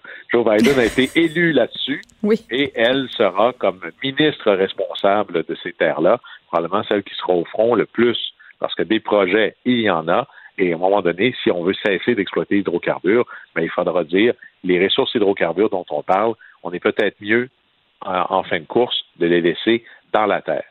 Alors, c'est elle qui arrivera là. Alors, c'est une nomination historique, certainement. Elle a été élue au Sénat, euh, confirmée par le Sénat, 51 votes en faveur, 40 votes contre, et même des sénateurs, sénatrices en côte, celle de l'Alaska, et du Maine qui disait qu'il n'était pas très, très en faveur de sa candidature à elle, mais le symbolisme était tellement important, on va donner la chance aux coureurs à ce moment-là. Ben oui, c'est vrai que le symbolisme est très fort. Guillaume Lavoie, merci, à demain. À demain, au revoir. Geneviève Peterson. Une animatrice pas comme les autres. Cube Radio. Madeleine Pilote-Côté est avec nous. Madeleine, que vous pouvez lire euh, dans le Journal de Montréal et dans le Journal de Québec. Euh, Madeleine, salut. Salut. Écoute, j'ai commencé euh, l'émission en faisant jouer la chanson éponyme de René Claude. C'est le début d'un temps nouveau. Parce que là, pour reprendre une formule consacrée, si la tendance se maintient, on devrait nous annoncer vers les 17 heures que le couvre-feu à Montréal serait repoussé à 21h30. Et là, loin de moi l'idée d'être égoïste, Madeleine, mais, mais je trouve vraiment que c'est une bonne nouvelle. vraiment une bonne nouvelle. moi aussi, tellement, je me suis réveillée. C'est la première chose que j'ai vue euh, sur mon téléphone ce matin. Hmm. Cette merveilleuse nouvelle. On a un groupe familial là, avec mes tantes, euh, ma soeur, euh, ma mère, tout le monde. Puis tout tu le veux dire un groupe sur Facebook où vous échangez? Oui, ouais, exact. Puis là, tout le monde parlait, tout le monde était content. Même mon grand-père, qui sort vraiment pas beaucoup à cause de la pandémie, puis ça, était super content c'est vraiment là, c'est comme si un poids est enlevé de nos épaules parce que de devoir rentrer à 8 heures, là, je me rends compte que ça occasionnait beaucoup, beaucoup de stress. Je voyais des gens là, qui en témoignaient sur les réseaux sociaux, Geneviève, là, genre euh, qui, qui avait des symptômes de stress. Il y a une fille qui est comme rentrée à 8 h et deux une fois parce que, en tout cas, elle était comme pressée, puis ça fait que son ongle est tout devenu blanc. Puis ça, c'est une des euh, un des, des, effets que le stress peut causer. En tout cas, il y en a qui, qui faisaient des crises de panique. J'ai vu oui, à l'idée, à l'idée d'être à l'intérieur, il y a des gens qui sont claustrophobes dans la vie, puis je comprends que quand tu es dans ta maison, euh, tu pas dans un petit espace nécessairement, sauf que l'idée de, de ne pas pouvoir sortir, de te sentir prisonnier de sa maison, ben ça peut quand même euh, générer son lot de sentiments désagréables. Mais moi, je, dois dire, Madeleine, pour être parfaitement honnête, j'ai pas trouvé ça euh, si difficile que ça, le couvre-feu. La seule chose que j'ai trouvé difficile, c'est comme euh, mon conjoint et moi, on n'habite pas à la même adresse. On a le droit de se voir, on a des enfants, mais par contre, devait s'en aller chez lui très, très tôt. Donc ça, je trouvais ça plate, mais tu vas me dire, je veux dire, c'est pas non plus la fin du monde. Mais euh, le fait que c'était l'hiver aussi puis qu'il faisait noir de bonne heure, euh, tu sais, on est plus en mode cocooning. L'hiver, on est plus en mode Netflix. Euh, on écoute aussi la télévision. On fait des trucs, on lit. Là, en fin de semaine, quand on a avancé l'heure, là, je me suis dit, et peut-être ça va être difficile de faire rester les gens à l'intérieur au-delà de 20 heures s'il fait beau, s'il fait chaud, puis s'il fait clair plus tard. Ben c'est c'est c'est vraiment ça là, euh, tu sais. Puis moi j'ai j'ai comme un, un, peu un mode de vie de retraité maintenant. J'adore prendre des marches de, de santé. Oui, moi aussi. C'est vrai. On s'est on, on, est tous euh, on s'est tous et toutes mis à, la petite marche de santé comme si on était des, des résidents des résidents soleil. T'as bien raison. Ben là, ça va être le fun de pouvoir la prendre après souper, hein, parce que moi, je suis pas à 5h30 comme dans un CHSLD, mais euh, je mange un peu plus tard quand même. Mais euh, de pouvoir aller marcher après souper, de, de pas, écoute, moi, j'étais stressée d'aller porter mes, mes vidanges sur le bord du chemin, dépasser 8 heures. Là, là au moins, je vais avoir jusqu'à 9h30. En moins, une fois, j'ai, j'ai contrevenu au règlement, Madeleine, une fois. Oh oui. Euh, j'ai bravé le couvre-feu. Je pense qu'il était quelque chose comme 8h07. J'avais pas vu l'heure, puis il fallait que je traverse de maison. Puis je me sentais comme euh, dans un film d'espionnage. J'avais l'impression que j'étais en train de commettre un crime absolument horrible. J'avais l'impression que j'allais me faire interpeller par la police. Puis aussi, euh, un sentiment vraiment étrange qu'on a pu expérimenter. Ça m'est arrivé une fois de faire un tournage télé le dimanche soir. Et je peux te jurer, quand je suis revenue après le tournage, la ville était déserte. C'était un drôle de feeling d'expérimenter Montréal après le couvre-feu avec les rues vides, euh, pas d'auto à part des livreurs, des taxis puis les véhicules euh, d'urgence. Mais oui, puis les, gens aussi, quand le couvre-feu était à 8 heures, là, bon, aller faire l'épicerie, tout ça, là, ça devient vraiment serré, puis le monde était fou sur la Ça, c'est vrai. Vraiment, non, mais il y avait, euh, moi je conduis pas, mais il y avait des gens dans mon entourage qui, qui conduisaient qui me disaient vraiment qu'ils sentaient la différence. Et puis même juste en tant que piéton à Montréal, euh, quand, quand je voulais traverser, ben, je voyais que les, les voitures laissaient moins passer les piétons aussi. Ah, les gens sont, sur le gun, ils ont la peau courte, ils sont, appelle ça comme tu veux, là, mais on n'est pas tellement tolérant. Ben non, fait qu'une heure et demie de plus, je pense que ça va nous donner un peu de lousse, mais j'espère que ce lousse-là, les gens vont pas le prendre puis euh, vont pas aller souper chez des amis puis euh, faire des rassemblements parce que je me disais ben je me disais par rapport à tout ça tantôt euh, à 17h peut-être évidemment qu'on aura des spécifications, c'est impossible qu'on nous permette de se voir à l'intérieur et on va nous mettre en garde contre ça, mais est-ce qu'il y aurait possibilité de faire des, des assouplissements pour que les personnes puissent se voir dans les cours arrière parce que rendu là ça va être difficile de l'empêcher. Oui, ben je, je, pense que oui, là, dans les parcs, on peut se rencontrer à distance. Je pense qu'en fin de semaine, dimanche, il annonce 11-12. Donc, je pense que les gens vont, vont en profiter, mais il faudrait pouvoir, dans les cours, la limite, chacun apporte son lunch, puis euh, on peut on peut jaser un peu parce que j'étais allée, moi, en fin de semaine, rejoindre quelques amis dans le parc. Là, on a le droit un peu à distance, mais je veux dire, au grand vent, euh, tu peux pas rester plus qu'une demi-heure. Les doigts tombent, les orteils aussi, puis il n'y a rien d'agréable là-dedans. Fait que, mm avec le beau temps, au moins, on va pouvoir en profiter, mais il faudrait pouvoir en profiter dans, les cours, puis euh, sans envie d'aller aux toilettes parce qu'on n'a pas le droit de rentrer en dedans. Donc, euh, faites vos besoins avant d'y aller. Moi, mais cet été, on avait le droit euh, de rentrer puis de sortir pour aller à la salle de bain si on désinfectait. Je pense qu'il y a moyen de moyenner. Honnêtement, rendu là, avec le beau temps qui se pointe, il faudra faire des assouplissements. On va surveiller évidemment tout ça aux alentours de 17 h. Je vous rappelle pour une énième fois qu'on va le diffuser parce qu'on est tous, tous suspendus. on a hâte à ce point de presse. Madeleine, on se parle de cette campagne publicitaire douteuse du garage qui vise les J'en avais déjà parlé euh, moi-même, euh, cette campagne Send Nudes euh, qui se poursuit. Oui, c'est ça. C'était dans une infolettre envoyée aux abonnés. Puis Send Nudes, pour ceux et celles qui savent pas ce que ça veut dire, en fait, ça fait référence à une, expression qui est utilisée par les jeunes. puis ça, on l'utilise pour dire, bon, pour demander à quelqu'un de nous envoyer des photos sexuellement explicites, des mm-hmm. photos euh, d'une personne nue. Fait que c'est news, il y a beaucoup de mimes là-dessus. Des mimes, c'est des, des, des, des, jokes sur Internet, des blagues. Fait que c'est une expression très connue des jeunes. Donc, ils ont voulu faire un jeu de mots parce que news aussi, euh, c'est comme une couleur en mode euh, qui, qui réfère à, la couleur de la peau. Donc, comme une peau nue, là. C'est comme une peau blanche, disons ça. Ben c'est ça, c'est comme des, des, des couleurs ternes. Ça peut être plus foncé, ça peut être brun ou mais ça, ça ça réfère, en, tout cas, c'est pas des couleurs euh, très euh, éclatantes, des couleurs euh, très assez drables, comme la, couleur de la peau. Et puis donc, ils ont voulu faire un petit jeu de mots, mais c'est assez douteux. Il y a des mamans, des parents sur les réseaux sociaux, des organismes qui luttent contre l'exploitation sexuelle, qui dénoncent vraiment cette infolette-là. Puis on peut le voir là sur la page Facebook de Garage, il y a mm. comme 450 commentaires en lien ah, mais moi, je comprends. Moi, quand j'ai vu ça, j'ai été, j'ai trouvé que c'était de mauvais goût. J'ai trouvé aussi que le Garage ratait une belle occasion de présenter euh, quelque chose de comment je pourrais bien dire ça? C'est pas parce que tu veux plaire aux jeunes absolument qu'il faut que tu leur donnes du tout cuit dans le bec. Là, tu peux te positionner de façon plus positive comme marque qui vise les jeunes. Moi, ma fille de 14 ans, comme beaucoup de filles de 14 ans, tripait en, vraiment l'imparfait. Euh, elle tripait sur le garage, sur Dynamite, sur toutes ces marques-là qui ont quand même des campagnes assez sexy. Là. Jusque-là, bon des fois, je trouve qu'ils vont trop loin. Là. Entre autres, ils avaient fait une publicité, euh, je pense c'était il deux ans. C'était une collection qui visait euh, les festivalières euh, avec des. On voyait sur les photos, Madeleine, là, une gang de filles qui semblaient revenir de quelque part. L'une avait l'air le morte, les autres la soutenaient. C'était un peu de mauvais goût. puis loin de moi, l'idée de dire que les adolescentes ne peuvent pas revendiquer de s'afficher plus sexy. C'est le moment de la vie où tu découvres un peu ta sexualité, ton pouvoir de séduction. Mais maintenant que c'est dit comme marque, tu as une responsabilité, tu as un pouvoir aussi. Et moi, ma fille est abonnée à l'infolette. Quand elle est arrivée dans sa boîte, elle est venue m'a montrer. Elle a dit Maman, ça n'a aucun sens. Il faut que tu parles de ça à la radio, c'est dégueulasse. Ben, écoute, euh, ta fille est allumée en maudit parce que. Ben, je sais euh, pas. Ses amis aussi trouvaient ça dégueulasse. Euh, la question de- d'envoyer des photos nues ou d'envoyer des photos euh, caractères pornographiques entre ados, c'est quelque chose dont ils parlent beaucoup, puis c'est quelque chose aussi qui leur fait peur. Ça, elle m'en parle quand même aussi. Donc, elle trouvait qu'une marque reprenne ça. Elle trouvait ça déplacé. Ben, il y, a- il y a de quoi. Puis Garage, elle se défend un peu en disant qu'eux, ils visent vraiment une clientèle de 18 ans et plus. Ben, ben, c'est ça, franchement. Mais c'est c'est pas vrai, là. C'est c'est qui qui veut qui s'habille chez Garage? Ben, c'est les adolescentes. Moi, je faisais la même chose aussi quand j'étais adolescente. C'est pas nouveau. Puis, Non, ben, mais c'est de l'hypocrisie, là. Ils ont leur chiffre de vente, puis ils sont assez euh, intelligents au niveau marketing pour savoir qui est leur clientèle, qui achète. C'est peut-être les parents qui payent, mais ce sont les jeunes filles qui visitent ces magasins-là en grande majorité, puis ce sont pas des jeunes filles majeures. Non, non, c'est ça. Puis il y a une mère euh, québécoise de deux adolescentes qui s'appelle Christine Shipley. Puis elle, elle disait, euh, je trouvais quelque chose euh, que c'était vraiment intéressant ce qu'elle disait.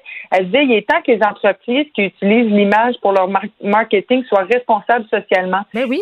Je pense, je pense que oui, parce que euh, ben c'est les, les publicités, là, pas, ça, ça fait du chemin euh, dans la tête d'une jeune fille, d'un jeune homme, d'un adolescent. On est encore en train de se former à l'adolescence. Puis moi, je m'en souviens de me dire, ça fait pas si longtemps, là, ça fait une, une dizaine d'années que j'étais adolescente. Puis on a l'impression qu'on est au-dessus de ça, hein. Nous, les ados, ben c'est pas Ouais, vrai. c'est pas juste les ados, Madeleine. Même nous, euh, les femmes adultes ou les hommes adultes, on est influencés parce qu'on voit, on le sait, là, les critères de beauté sur Instagram ont influencé la façon dont on voit la beauté maintenant. Les chirurgiens plastiques peuvent en témoigner, les demandes qui leur sont faites par rapport aux filtres sur les médias sociaux. Il y a toutes sortes de choses qu'on voit. Euh, Puis il me semble, en tout cas, que par rapport euh, à ce qu'on représente comme étant une jeune fille belle et désirable, c'est tout le temps le même modèle. Là, on a parlé euh, de scène nudes qui est à mon sens, une campagne marketing qui est ratée, mais est-ce qu'on se parle du fait qu'on n'a pas beaucoup de diversité au garage, qu'on n'a pas beaucoup de size de corps non plus? Je sais pas si tu as déjà essayé de rentrer dans une paire de jeans du garage, là, euh, mais moi, dans la vie, euh, j'habille du 6, puis des fois, j'ai de la misère, donc je sais pas. Il y a toutes sortes d'affaires comme ça qui devraient être considérées par cette, euh, cette marque-là, qui perd des points, à mon sens, depuis des années. Ils ratent des belles occasions de rectifier le tir, de changer leur image de marque, de rendre ça inclusif, positif, empouvoirant pour les jeunes filles. Puis pendant ce temps-là, au lieu de faire ça, ils leur servent l'espèce de junk, de publicité dégueulasse, de pauvres filles euh, qui, qui, qui en sont quasiment euh, réduites à leur seul pouvoir sexuel. Je veux dire, quand tu es une femme, oui, tu as un pouvoir sexuel, mais tu n'es pas que ça. Tu sais, moi, moi, en tout cas, moi, ça vient vraiment me chercher, cette histoire de garage-là. J'ai zaï. mais les jeunes filles aussi deviennent. euh, En plus, ils veulent jamais nous accorder d'entrevue. J'ai zaï encore plus pour ça. Chaque fois qu'on leur demande mais- de réagir, ils veulent rien savoir. C'est en plus une compagnie euh, montréalaise. Hein, ça je leur souhaite de fermer. à Dynamite, mais aussi que les jeunes filles, là, comme ta fille Geneviève, là, sont super conscientisées. Ils en veulent plus des pubs comme ça. Ça, ça, ça passe. Non, ça les écarte, ça leur met une pression indue. Puis est-ce qu'on a besoin euh, de faire des jeux de mots douteux comme Sen News pour vendre la guenille? Moi, je ne pense pas. Bon. Euh, c'est dit. Euh, des coordonnatrices d'intimité pour le tournage des scènes de sexe au Québec. Ben, je pense que ce serait une, une bonne idée. On voit de plus en plus ça euh, aux, euh, aux États-Unis, au Canada anglais aussi, parce qu'on va se dire les, euh, les, les scènes de sexe là, pour les, euh, euh, les, les acteurs, les actrices, ça peut être vraiment gênant, puis il y a vraiment une grande pression sur euh, les plateaux de tournage. Je voyais ça dans un reportage de RAD qui est sorti hier. euh, ça a été fait par la journaliste Alessandra Rigano. Puis elle, euh, bon, euh, ce qu'elle qu'elle- elle fait des entrevues là-dedans, puis on voit notamment euh, Isabelle Blais. Isabelle Blais, ben, elle raconte une fois... La le- comédienne Isabelle Blais, c'est ce que tu veux dire? Oui. La, la, la comédienne, oui. Puis elle, elle a tourné, là, il y a une dizaine d'années, le film Borderline. Et puis ça, c'est un film euh, assez sexuel. Oui, savait dans c'est ben oui, c'est le film adapté du roman euh, de Marie-Cécile Labrèche qui avait été quand même un gros best-seller au Québec à l'époque. Oui, beaucoup de scènes de, de sexe, là. C'est, un- je m'en souviens, je, je l'avais vu, puis euh, j'a- j'avais trouvé ça assez sexuel, mais c'est un très, très bon film. Mais elle, faut que Isabelle Bell, l'actrice, a fallu euh, qu'elle tourne ces scènes-là. Et puis, euh, c'était tout détaillé avant, ça a été fait dans des, de bonnes conditions, mais quand même, rendu sur le plateau à Mané, ben, elle s'est rendue compte, euh, c'est ça qu'elle explique dans le reportage de Rad, que ben les- le, le sexe euh, du, du partenaire avec qui elle jouait, ben euh, c'était vraiment proche. Fait qu'à elle a arrêté comme le, Elle le- était le pas bien. tournage. Elle était pas bien, puis elle a demandé à ce qu'au moins on mette une débarbouillette entre leurs deux sexes là, pour avoir une certaine, pour pas être trop proche. Là, des fois, la proximité elle peut être trop intense. Fait que d'avoir des, des coordonnateurs, des coordonnatrices d'intimité, ça permettrait là, vraiment d'établir un plan clair avant le tournage de ces scènes-là, que tout soit dit, tous les inconforts soient nommés, puis hmm. qu'il n'y en ait pas de pression ben, sur, euh, sur les plateaux. C'est intéressant parce que la question s'est posée quand euh, Anaïs Barbeau-Lavalette euh, euh, a adapté La déesse des mouches à feu au cinéma. Mm. Il y a des scènes de sexualité quand même assez explicites. puis on, parle ici d'une adolescente, là, Kelly Dépôt. bon, au moment du tournage, c'était plus une adolescente, mais le personnage est supposé avoir 16 ans. Euh, donc, c'était clair aussi qu'il fallait que ça soit bien fait, qu'il fallait que les acteurs se sentent bien. Puis quand tu parles de chorégraphie, là, je pense que c'est le mot qui est important de retenir. Absolument tout est calculé. Euh, dans ces scènes-là. Puis quand on a fait la tournée des festivals et qu'on se faisait poser la question, je trouvais toujours qu'Annette expliquait très bien, euh, non seulement au niveau de la chorégraphie, mais ce qu'elle disait, c'est qu'elle en parlait beaucoup avec ses acteurs puis ses actrices avant de la tournée, la scène. Tu sais, euh, histoire un peu de dédramatiser. puis il y avait le fait aussi de la tournée quand les acteurs étaient à l'aise. C'est pas parce que la scène de sexe est prévue tel jour qu'on va la tourner absolument ce jour-là. si ce jour-là, tu te sens pas bien, ben on la tournera une autre fois. Donc, il faut de l'ouverture aussi des équipes puis de la production parce qu'au plan budgétaire, ça demande des modifications, mais ça a beaucoup changé depuis le temps. Tu sais, euh, dans la première vague du mytho au Québec, on a eu des actrices euh, qui sont sorties pour dire ben moi, quand j'ai tourné euh, telle scène de tel téléroman, j'ai bien senti que le réalisateur s'était gâté, puis pas rien qu'à peu près. ces scènes-là, par ailleurs, je les ai jamais vues à TV. On en a vu, là. Mhm. ben, c'est des choses qui arrivent. C'est Sophie Préjean, euh, euh, la, la, la, présidente de l'Union des artistes, mhm. qui disait euh, que souvent les, les, acteurs, les actrices se souviennent pas ou ne savent pas que même le matin même, même pendant, ils peuvent refuser de faire euh, une. mais Madeleine, OK, ben oui, OK. Toi, tu es une petite actrice de 22 ans. Tu commences. Tu as ton gros rôle dans un film euh, avec un réalisateur ou une réalisatrice qui a beaucoup d'expérience, qui est vraiment bien perçue dans le milieu. Tu sais que ce film-là, c'est un tremplin pour ta carrière. Pense pas que tu vas aller faire une plainte puis dire que tu pas à l'aise. C'est excessivement difficile de faire ça. Parce que l'équipe ben te met une pression. Tu sais, les, les, gens disent, ben là, on perd du temps, nanana. Tu sais, c'est ça qui se passe dans beaucoup de cas. Ben oui, puis c'est, dans le fond, là, ces personnes-là, là, les, les euh, c'est nécessaire d'avoir des coordonnatrices, coordonnateurs d'intimité, parce que c'est vraiment des mm. intermédiaires pour s'assurer qu'entre la production, entre les artistes, ben, que le consentement puis que le respect est toujours là. Ben, c'est important. ben c'est, vraiment important parce que, tu sais, oui, on, on est euh, les acteurs, les actrices, bon, ils incarnent d'autres personnes, mais ça reste leur corps, hein. Ça reste aussi leur, leur vie, ça peut réveiller des, des traumatismes vraiment de savoir ça. vraiment ce qu'il y en est. Ça nous évite, euh, ça nous évite, pardon, des situations malheureuses des années plus tard, des gens qui font des comebacks en disant, mais savez-vous quoi, moi cette fois-là, j'étais pas à l'aise. Quand tout est dit, quand tout est clair, quand tout est coordonné, on s'assure que tout le monde va bien, que tout le monde est à l'aise sur le coup. Et ça, c'est ce qu'on veut. Merci Madeleine. Bonne journée. Geneviève Peterson. Une animatrice pas comme les autres. Cube Radio. Un groupe de victimes, experts et d'associations de défense des droits des victimes demandent au ministère de la Justice de faire d'autres amendements à sa réforme du programme d'indemnisation des victimes d'actes criminels, donc l'IVAC. Et euh, puis vraiment, on est à la veille de la quatrième semaine de travaux parlementaires sur l'analyse du projet de loi PL 84.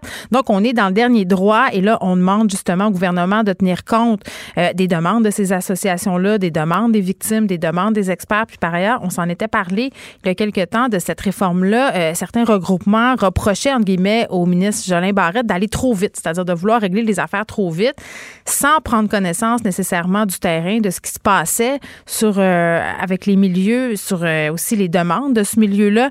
On parle de tout ça avec Éric Boudreau, qui est le père de Daphné Huard-Boudreau. Monsieur Boudreau, bonjour.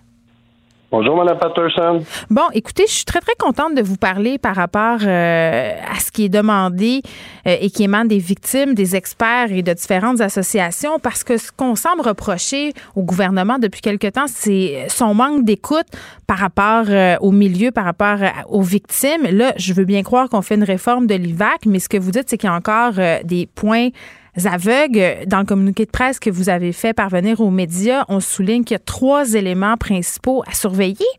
Euh, je veux qu'on parle des trois, si vous le voulez bien. Euh, le premier, euh, c'est le délai de trois ans pour les indemnisations. Pourquoi vous trouvez que trois ans, c'est pas assez? Ben, premièrement, moi, je pense que ben, c'est pas mal le, point que moi j'aimerais parler. Les autres points, on est quand même beaucoup de signataires à la lettre. Ouais. Chaque personne a son, son expertise là-dessus. Moi, je suis pas un expert. je suis victime, puis je l'ai vécu. Puis, oui, le trois ans maximum, mais pour nous autres, ça n'a aucun sens parce que on dit qu'on veut moderniser la loi, mais la loi en ce moment euh, est bien faite. C'est tant et aussi longtemps que le, votre médecin traitant juge que vous avez une incapacité à faire votre travail, ben vous avez le droit au remplacement de revenus. Euh, là, en ce moment, avec la nouvelle loi, ben, c'est pour un maximum de trois ans. Donc, si, euh, je ne sais pas, euh, quelqu'un vous connaissez une, reçoit une balle d'un un projectile d'arme à feu, devient paraplégique, il va avoir de l'aide pour trois ans, puis après ça, ben c'est soit euh, l'aide sociale ou euh, la rente d'invalidité, puis ça, ça, ça comme pas de bon sens. pour nous, ce point-là, c'est un gros recul sur la loi qu'il y avait déjà. Mm-hmm. Pour les lois qui sont des lois réparatrices comme la SAC, la CSST, ben c'est tant aussi longtemps qu'on a besoin euh, d'aide, ben c'est comme si on se ferait dire ben après trois ans, vous allez être guéri, vous n'avez plus besoin d'aide. Non, mais ça, c'est, ça, c'est quand même, euh, entre guillemets, ça témoigne peut-être d'une certaine incompréhension de ce que peut traverser euh, une victime, puis la famille de la victime. Parce que, tu sais, trois ans, ça a l'air long vu comme ça. Euh, Monsieur Boudreau, mais quand on se remet euh, d'une tragédie comme celle que vous avez vécue, j'imagine que ça doit prendre pas mal plus que trois ans. Ben, je peux pas vous dire temps ça prend, là, mais euh, c'est sûr que c'est très long. Puis, moi, il y a une chose, par exemple, c'est qu'on a tout. J'entends beaucoup de monde, des fois, ils ont l'air à penser que, bon, si je suis reconnu victime à l'IVAC, ben, je payais toute ma vie à rester chez nous, puis. Ouais. Mais, mais toutes les victimes, l'objectif qu'ils ont, qui est, qui est quasiment inatteignable, ben, c'est de revenir la personne qu'on était avant. Moi, là, euh, je suis reconnu, euh, j'aurais le droit à des prestations si mon médecin il dirait que, bon, je suis pas capable de travailler. Sauf que c'est tellement pas mon objectif. Je travaille depuis euh, septembre 2019 à temps plein. Je veux pas, moi, avoir je veux pas en bénéficier. J'aime mieux travailler. Par contre, si un moment donné, j'ai pas le choix, puis je suis vraiment plus capable parce que le médecin juge que. Puis il y a tout un processus là, avant d'être payé. Là. C'est pas euh, on appelle puis payez-moi. C'est, c'est pas comme ça. Faut, faut faire des preuves. Puis... Mais l'objectif, c'est de travailler puis essayer de retrouver une vie comme on avait un petit peu avant. Là. Bien, ce que vous aimeriez, dans le fond, puis corrigez-moi si je me trompe, c'est qu'on tienne compte de la situation des personnes dans leur individualité, pas qu'on mette une limite de trois ans, parce que sais, M. Boudreau, vous venez de me le dire, vous, vous vouliez retourner aller travailler. Euh, peut-être que c'est ça qui vous fait du bien, je ne sais pas, mais une personne qui, n'est pas capable d'y retourner, il faudrait qu'elle puisse continuer à recevoir euh, des prestations parce que sinon, euh, c'est la faillite peut-être qui guette cette personne-là. C'est la misère dans laquelle elle va être plongée qui va peut-être encore plus la replonger dans la spirale puis faire qu'elle s'en sortira pas. Ben, je vois pas comment on peut s'en sortir quand le, huissier, quand il n'y en a pas, puis hmm. on n'est pas capable d'acquitter nos factures. Puis surtout, pas être, euh, pas être capable de mettre du pain et du beurre sur la table. On a d'autres enfants, la vie continue. Hmm. Euh, pour nous, la vie, elle arrête. Mais on dit, on dit elle continue, puis il me semble qu'elle va vite pas mal. Fait oui, ça prend du temps pour euh, se guérir. Après ça, l'objectif, c'est de retourner au travail. Par contre, Là, euh, puis la loi, c'est pas clair. On parle d'indemnisation, mais le ministre, dans son projet de loi, il se réfère toujours aux les, les, montants qu'il va avoir. Ben, c'est dans un règlement. C'est correct que ce soit un règlement, c'est moins compliqué qu'à mm. modifier qu'une loi. Par contre, il nous demande d'appuyer une loi qu'on sait pas, c'est un vide pour l'instant. là. Hmm. Puis en même temps, euh, vous me dites, moi, c'est pas comme si j'allais recevoir des prestations à vie puis que j'allais être assis chez nous. Là, on est sur cette idée là, que les gens qui ont des prestations, euh, l'IVA quasiment se mettent riches avec ça. Or, c'est loin d'être vrai. Là.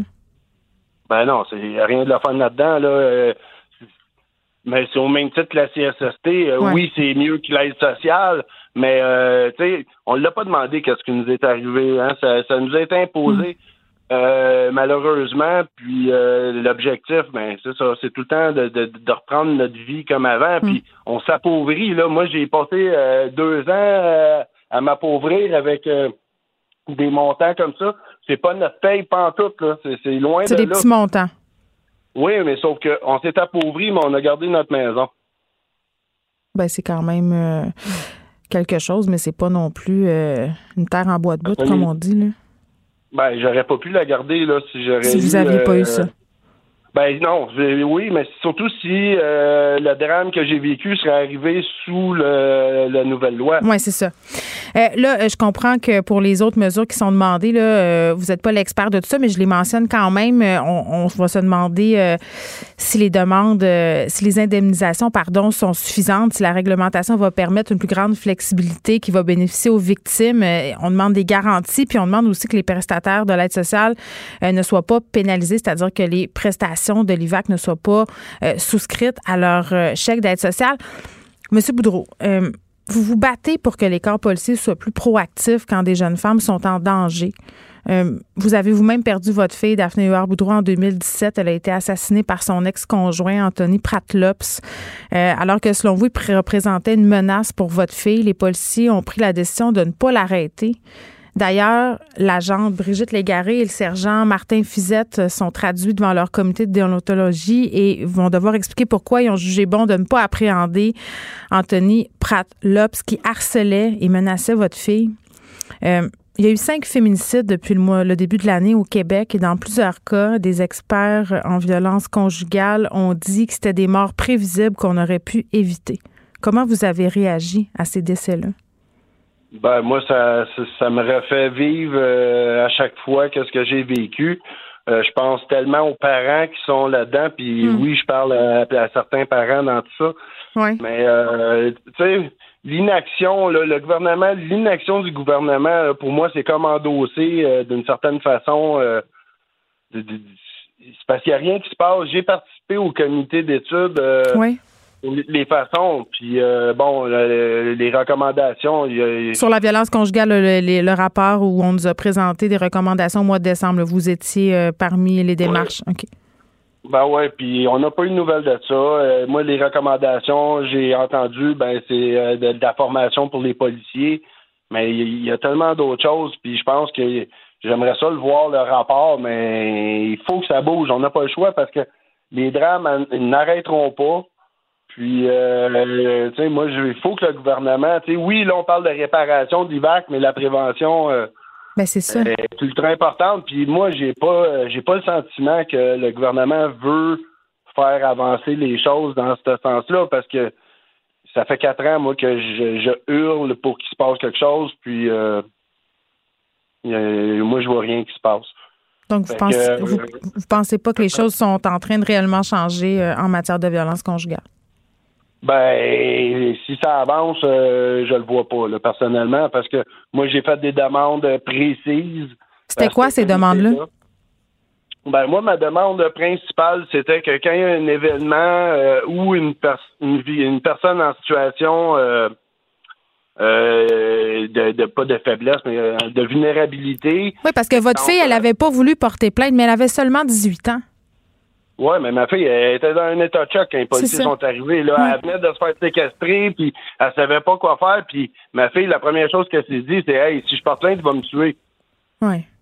Mais, tu sais, en quelque part, les policiers, vous avez parlé des deux policiers euh, qui étaient au poste de police, mais le matin aussi, il aurait pu procéder à une arrestation. Là. Il y avait des motifs très suffisants. Oui, il était, fiché, euh, il était fiché, Anthony Pratlops, comme étant un individu avec un potentiel de dangerosité élevé. Là.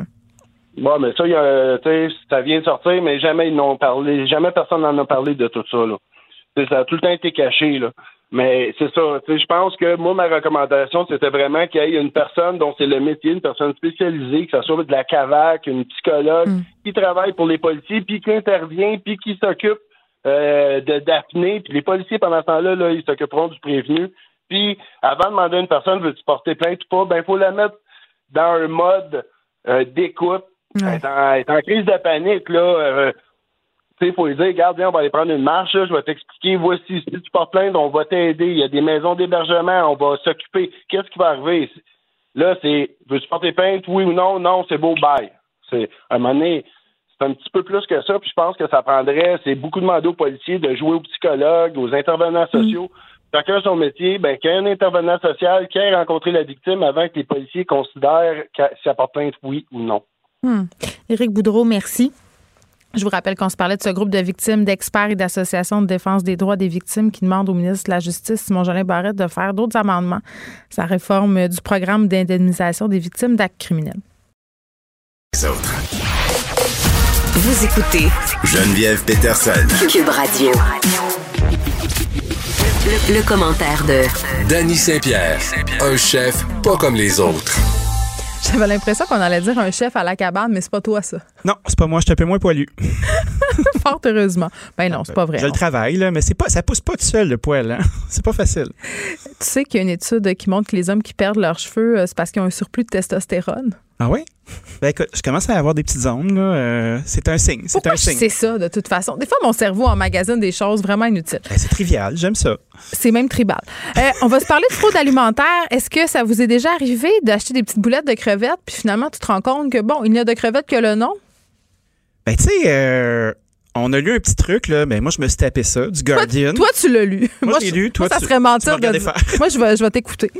Ben, c'est quand même intéressant, mais c'est pas des choses qui nous font tomber des nues, là. OK. C'est des pratiques qu'on voit souvent, sauf que l'étude se fait sur 9000 échantillons de fruits de mer sur 30 pays, puis il y en a 36% qui ont été mal identifiés. C'est une étude qui a été faite par The Guardian. Ouais. Et là, euh, ben, Guardian Seascape. c'est vrai qu'on qu'on tombe pas en, en dessous, euh, en dessous, on tombe en, bas de En- en bas mais on a le goût de se cacher en dessous parce qu'on se rend compte finalement que l'industrie euh, alimentaire, surtout en ce qui concerne les produits de la mer, c'est assez frauduleux. Merci. Qu'est-ce que fais-moi un petit topo de, de qu'est-ce qui est dit dans ce texte-là. Ben, souvent, on va prendre des espèces euh, qui vont être moins, euh, moins valorisées. Puis après ça, on va les faire passer pour quelque chose qui vaut plus cher. Fait que, tu sais, exemple, euh, on parle du pangasius, là. Tu sais, c'est un nom... C'est euh, exactement ça que j'avais envie de dire, le pangasius. Oui, le tilapia, le pangasius, ben, tu sais, le pangasius, il peut être passé pour de la morue ou pour de l'aigle fin à l'occasion. Bien sûr. Fait qu'on va l'avoir en filet, Sauf si exemple. tu essaies de euh, le faire frire, là, il se défait tout. Ah, ben là, une fois, une fois déballé, là, t'es pogné avec, tu C'est sais. ça. Bye bye. Mais souvent, euh, les poissons vont être transformés sur le bateau, vont être congelés, vont être emballés, tout va bien paraître, puis ils vont se retrouver dans la chaîne alimentaire. Il y a un autre truc aussi qui s'appelle le fish laundering. Puis ça, c'est de, c'est de la prise illégale que tu vas être capable de transformer sur le bateau puis camoufler en d'autres choses. Puis ça, c'est énorme, là. Tu vois, on a, euh, on a Pourquoi des chiffres ici là, qu'on parle des- de... Excuse-moi. Oui. Pourquoi j'ai l'impression que ce sont des bateaux chinois qui ça- qui s'adonnent à ça? Je sais pas. Est-ce que c'est juste un préjugé? Je crois que c'est un un, préjugé, c'est un biais. Mais tu sais, les Portugais aussi étaient très, très forts pour faire disparaître ok. des bandes morues. C'est euh, peut-être parce que je suis influencée parce que j'ai vu récemment sur ce qui se passait euh, au large des îles Galapagos, les bateaux de pêche chinois euh, qui s'en donnaient à cœur joie dans les eaux internationales, faisaient de la pêche. Là. Je mea culpa. Mais je pense que tout le monde qui est avec un bateau dans une zone, dans une zone où personne ne les regarde, vont être tentés de travailler à crosser le système à un brin. Ça m'est déjà arrivé de garder des truites que j'avais pas le droit, je l'avoue. That's it. Là, tu vois. Mais là, on parle de 8, euh, de 8 millions à 14 millions de tonnes de poissons. Ouais, c'est pas la même échelle, mettons. Et- au travers du monde qui sont euh, qui sont pêchés illégalement puis qui sont réintégrés, c'est comme blanchir de l'argent, ça, tu sais, à, à- à retourne dans le système euh, d'une forme Ouais. ou d'une autre. Tu sais, ça, c'est comme s'il y avait de 15 à 20 millions de vaches qui avaient été volées par année. Tu sais, c'est du stock en vieux péché. Fait que tout ça est dans l'étude. Euh, il ne faut pas euh, il ne faut pas être surpris de retrouver euh, ces espèces-là. Mais là, la vraie question, c'est en qui on peut avoir confiance? Ouais, puis qu'est-ce qu'on fait? Parce que notre pouvoir comme consommateur, c'est d'acheter les choses ou de ne pas les acheter. Tout à fait, mais je pense qu'il faut être à la recherche de labels. Tu sais, mettons, euh, Ocean Wise, c'est un bon label sur euh, de la pêche qui est responsable, qui est locale, qui est plus facile. Mais ça, on le cherche, mais quand on va chez notre poissonnier et que c'est étiqueté pêche responsable, ça, Ouais. est-ce que ça veut dire que c'est legit? Non, pas nécessairement, parce que ça veut juste dire que les pratiques de pêche sont responsables. C'est quoi des pratiques de pêche responsables? Si tu as un label qui est contrôlé, on ne sait pas. Ben, tu sais, un moment donné, des labels, c'est, acheter euh, un- une belle étampe dans ton cahier. Fait que quand tu es une compagnie, tu es une marque, tu décides de, de t'acheter ce label-là, ben, tu dois le répondes à des normes, non? Tu, tu réponds à des Ouais, normes, mais est-ce que, la- est-ce que le label est rigoureux? Est-ce qu'il va faire des suivis? Mais là, c'est sûr que si on commence à être cynique, ben, on, on- on risque de pas s'en sortir puis commencer à manger beaucoup de tofu. mais. Oui, mais dans le on- tofu, il y a peut-être des OMG, là. On s'en sort pas. Peut-être qu'il y a des trucs qui sont comme ça. Mais est-ce que que la ça bien intéressant. Oui, est-ce que la solution, c'est d'acheter plus local? Ben, la solution est d'acheter plus local et d'acheter de, de fournisseurs en qui tu as confiance, qui ont des valeurs. Puis d'arrêter d'acheter euh, des montagnes de- et des kilos et des kilos de stock congelé qu'on connaît pas. Mais comment on fait pour vérifier les valeurs de notre poissonnier? Est-ce qu'il faut lui faire passer un détecteur de Ben, c'est sûr. Une lecture de rétine. Non, mais tu sais, tu le vois. Exemple, moi, je vais chez Falero, sur l'avenue du Parc, pas loin d'ici. Ouais. Ou tu sais, il y a- il y, a la mer qui est pas loin d'ici, qui est vraiment exceptionnelle. Je le sais, Ou les gens de chez Noref euh, ou de Dessa. Oui. Ben moi, je vais chez Noref, c'est à côté de chez moi. oui. Mais j'ai découvert la mer récemment. J'étais jamais rentrée là de ma sainte vie. Ah, Mais quelle découverte extraordinaire. La madame qui m'a répondu, je, je réveillais avec. Ah ouais, c'est. Tu m'as parlé de ces poissons comme si c'était des proches. Ouais, les mélatacos, ils sont chouettes. Savais-tu que quand je travaillais au Toqué, euh, jadis naguère, là, dans ma jeune vingtaine, ben, la nuit, puisque je dormais pas super bien, euh, j'allais travailler. J'allais travailler Ouais. à la mer. Euh, je- on appelait ça la morgue et j'allais pêcher de la glace sur les poissons. Fait que les poissons arrivaient, on les plaçait dans les comptoirs. Puis là, ben, ma job, c'était de garder de la glace sur les poissons toute l'avant-midi. Une odeur qui était répugnante à l'époque. Mais c'est comme ça que j'ai appris toutes mes sortes de poissons. Non, mais c'est hot. Il y a le plancher en céramique, puis tout, puis il passe la Ah rose. C'est une expérience en soi. Fait. là. Oui. Puis moi, j'étais allée parce que j'avais commandé un plateau de fruits de mer qui était, ma foi, délice. Mmh. Mais euh, j'y retournerai pour acheter des poissons. Oui. Euh, parlant de poissons, ouais, moi, la fois où été le plus déçue d'année, c'est quand été en voyage en Gaspésie, puis je me suis rendu compte que je pourrais pas vraiment manger des poissons qui avaient été pêchés en Gaspésie. Savais-tu ça? C'est quand sais. même assez surprenant. Tout ce qu'on peut manger, c'est du saumon pêché au Nouveau-Brunswick. Ben oui. Moi, j'étais euh, sûre là, que j'allais arriver en Gaspésie. Traite-moi de naïve, là, mais j'étais sûre que j'allais arriver en Gaspésie. Puis, ah, va, et toi, chaud, j'allais me faire servir de la morue. J'avais raté tout l'épisode sur les pêches tempestives. Genre, je- Geneviève, Geneviève en Gaspésie, cette femme de la ville. Ah ouais, elle débarque avec son espoir puis tout ça. Mais tu sais, j'avais fait un beau moment avec Richard Saint-Pierre. J'étais comme euh, ça, où mes bourgots? Ah oui, ils sont où là? Souvent on a du, po- du plus beau poisson ici. C'est vrai. Sais-tu pourquoi? On a fait un moment à, à l'addition avec Richard Saint-Pierre, qui est un, un OG de la poissonnerie à Montréal.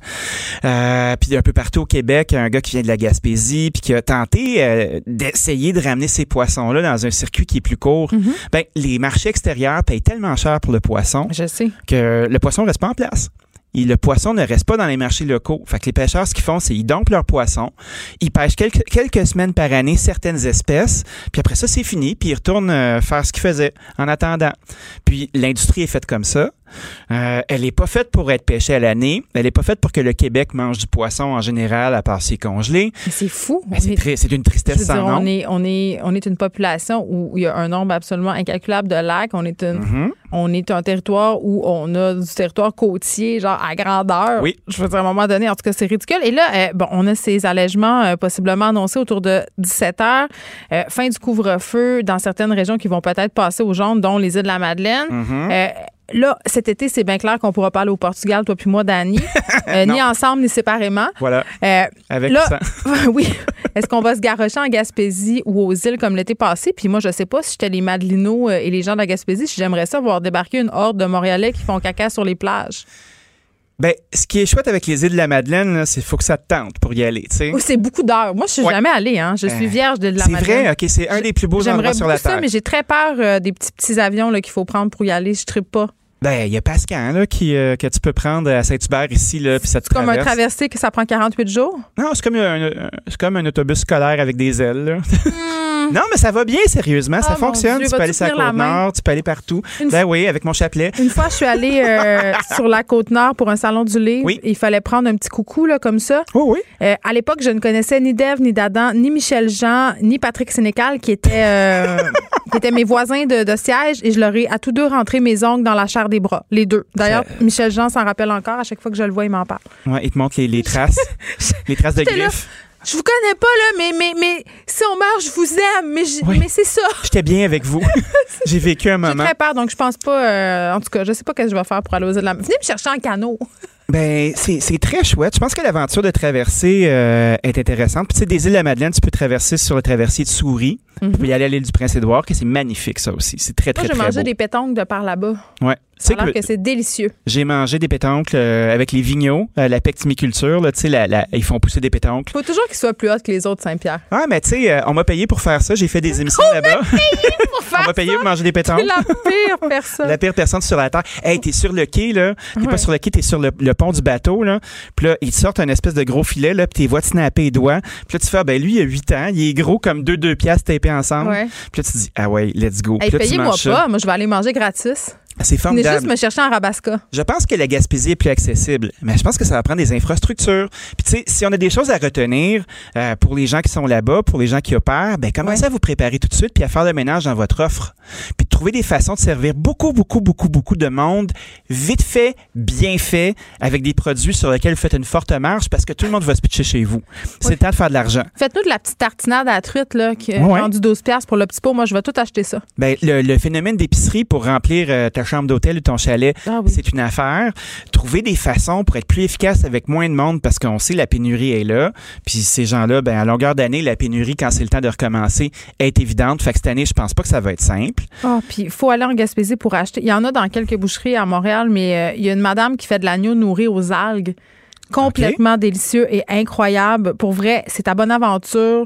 Si vous trouvez, si vous réussissez à mettre la main sur cet agneau-là, il y en a ici un peu, mais je te jure, je ferai le chemin jusqu'en Gaspésie pour avoir cet agneau de bonne aventure nourri aux algues. Bobo jusqu'au bout. Penses-tu qu'on serait capable de, dé- de déplacer des food trucks ou des Penses-tu qu'on opérations serait capable de monétiser notre passion de la nourriture pour qu'ils nous payent des voyages dans le Québec? Ben, moi, je pense que oui. je pense qu'on serait capable. L'appel est lancé. J'ai toujours pas mangé ma tourtine par ailleurs. Hein? Ah, je l'ai mangé, moi, c'était délicieux. Pour vrai? Ah oui, c'est J'ai tellement hâte, mais c'est parce que je suis en train de me dire que je vais attendre que le- les normes se soient un peu euh, slackées pour l'amener ici pour les gens du bureau pour qu'on puisse l'en partager. C'était très bon. Oui. Euh, c'était le fun. Mais ça la pâte prendrait une tempête de neige. La pâte était délicieuse. Ah, tu sais, souvent, la pâte, c'est l'élément faible de la tourtière. Moi, c'est chouiche chouiche. Oh non, non, elle était belle. Elle était grasse, elle était beurrée. Tu sais, tu vois qu'ils n'ont pas niaisé avec la patente. Prochaine tempête de neige. Dany Saint-Pierre, merci. Au revoir. Pour une écoute en tout temps, ce commentaire de Danny Saint-Pierre est maintenant disponible dans la section balado de l'application et du site cube.radio, tout comme sa série balado L'Addition, un magazine sur la consommation et l'entrepreneuriat. Cube Radio.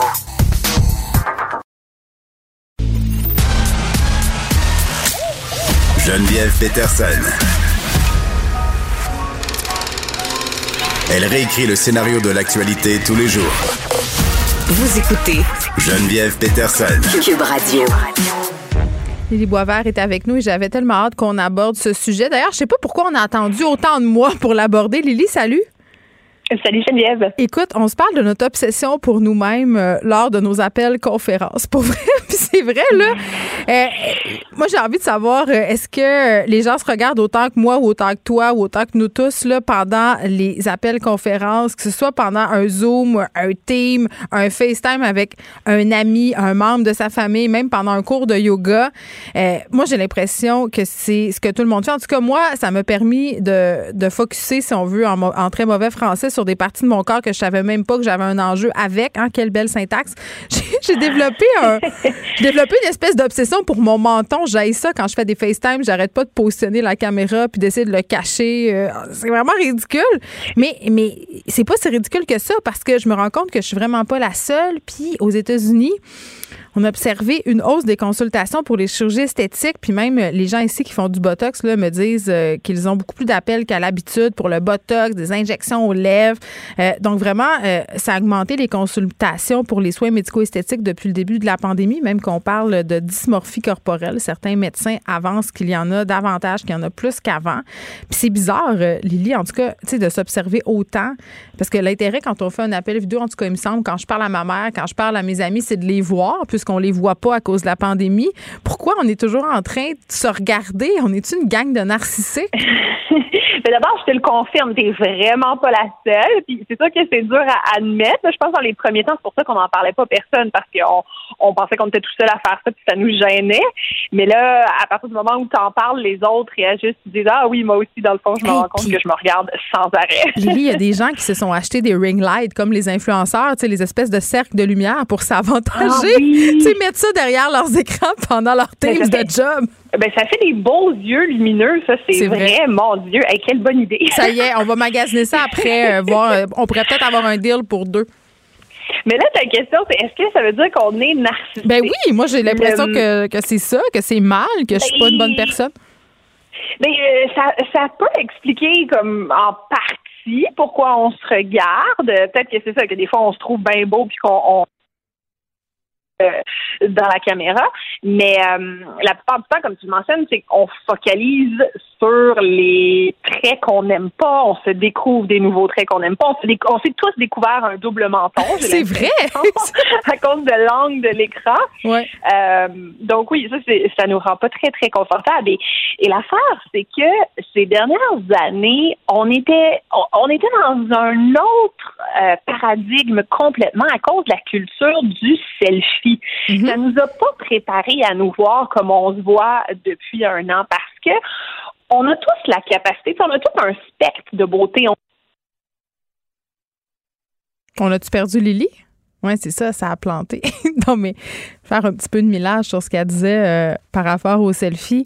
Parce que c'est vrai, avouez que quand on se prend en photo, euh, on, on connaît nos angles. On sait quel angle nous avantage, quel angle nous avantage moins. Puis par ailleurs, mon chum riait de moi en fin de semaine parce que je sais pas pourquoi je voulais montrer une photo de moi sur mon cellulaire. Puis là, je scrollais mes photos, dans mon téléphone, puis j'en ai comme 5 milliards 500 000. Et là, il me disait, Geneviève, pourquoi tu te prends toujours en photo de ce côté-là, dans cet angle-là? C'est comme ridicule. T'as comme 508 photos de toi exactement euh, pareil. Mais c'est parce que justement, on connaît nos angles. Puis, tu sais, Lily, euh, on t'a retrouvé maintenant. Je Oui, disais- allô? non, mais je disais que quand on se prenait en selfie, ben, on prenait souvent notre meilleur angle, puis nos- on se connaît, tu sais. Mais là, quand tu te regardes en temps réel, c'est pas toujours ton meilleur angle. Non, c'est parce qu'un selfie, c'est statique. On contrôle exactement euh, tout, comme tu le dis. Là, on se voit en train de réagir. Parce que tu peux pas être statique dans un appel conférence. Non. Tu vas avoir Tu peux pas juste, tu peux pas juste poser, tu la fille, elle, est toujours sur son meilleur profil, elle dit rien.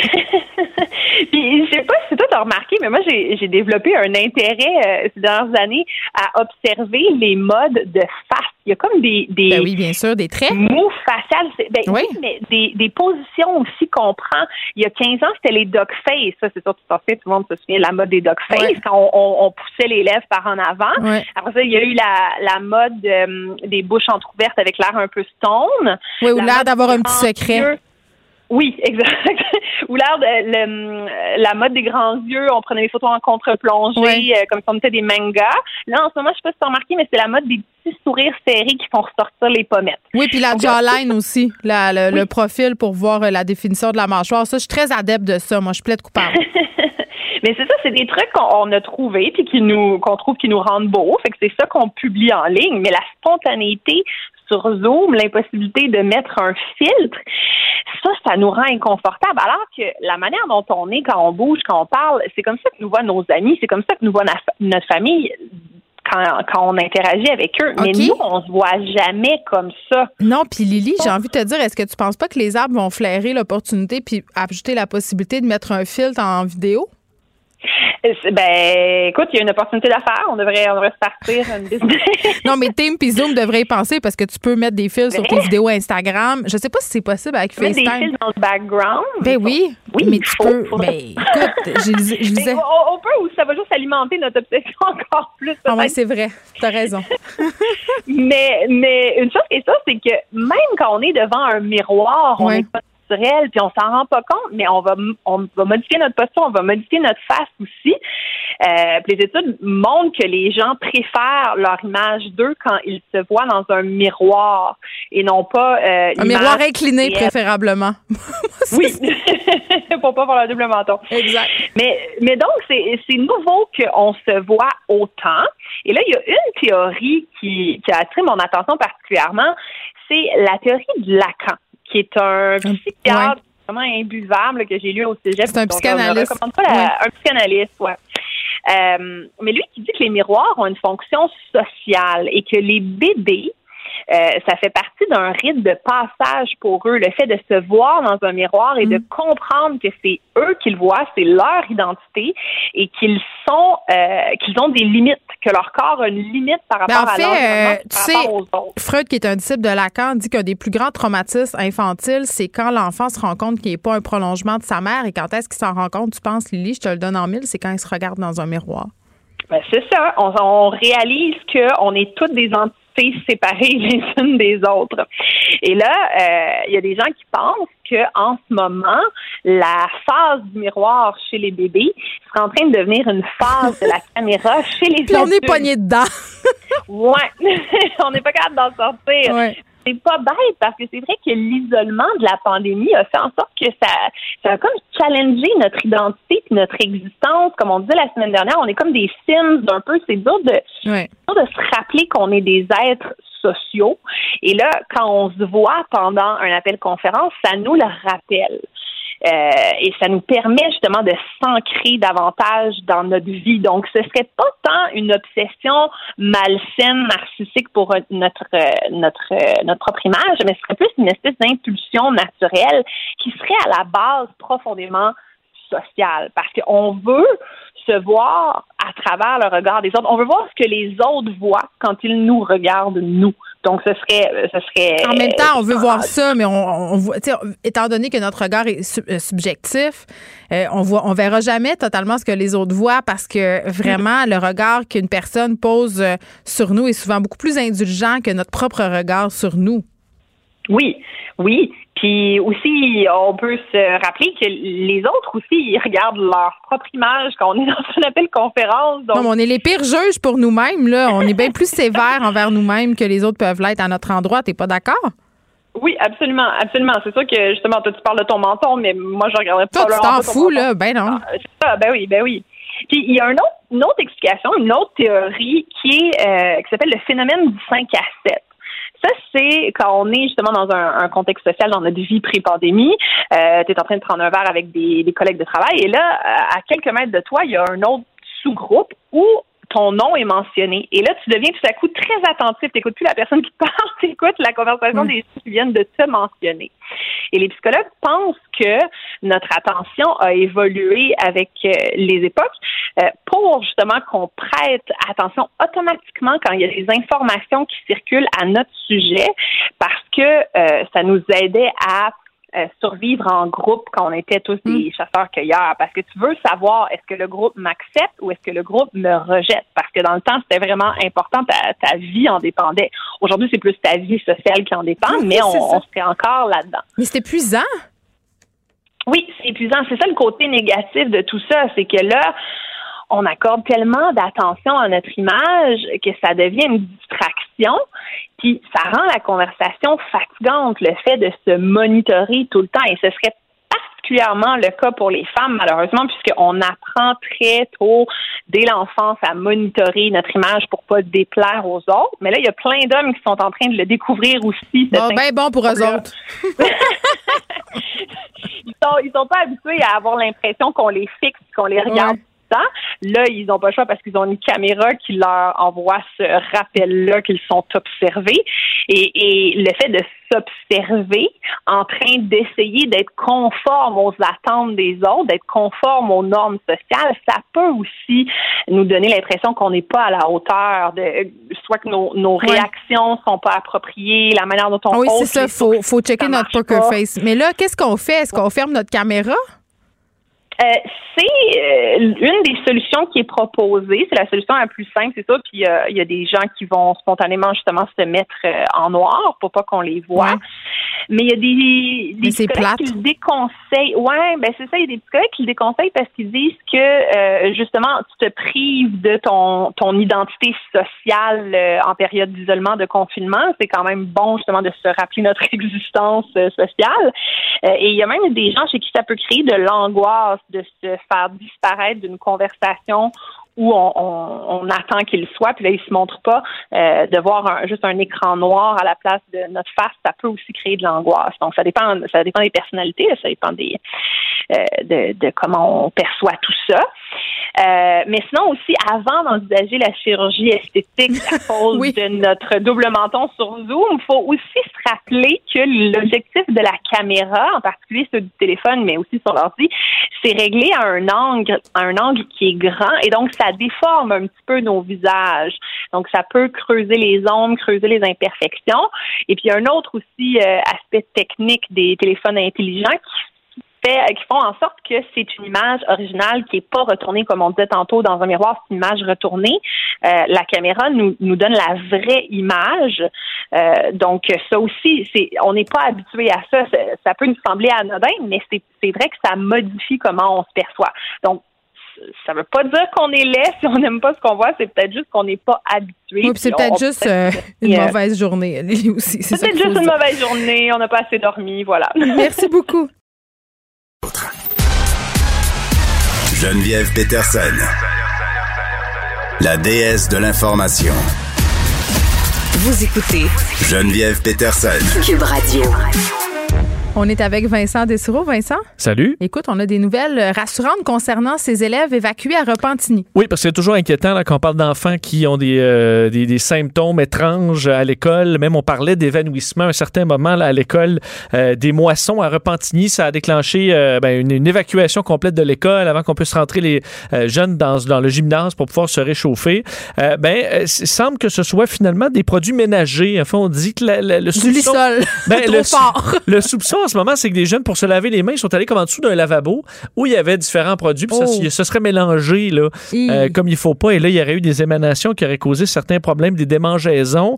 Et là, on a évacué tout le monde. 14 personnes, 14 jeunes transportés à l'hôpital, vraiment par mesure de précaution Ouais. quand même. On en aurait gardé, ils se portent tous bien. Là. On en aurait gardé trois en observation un peu plus longtemps.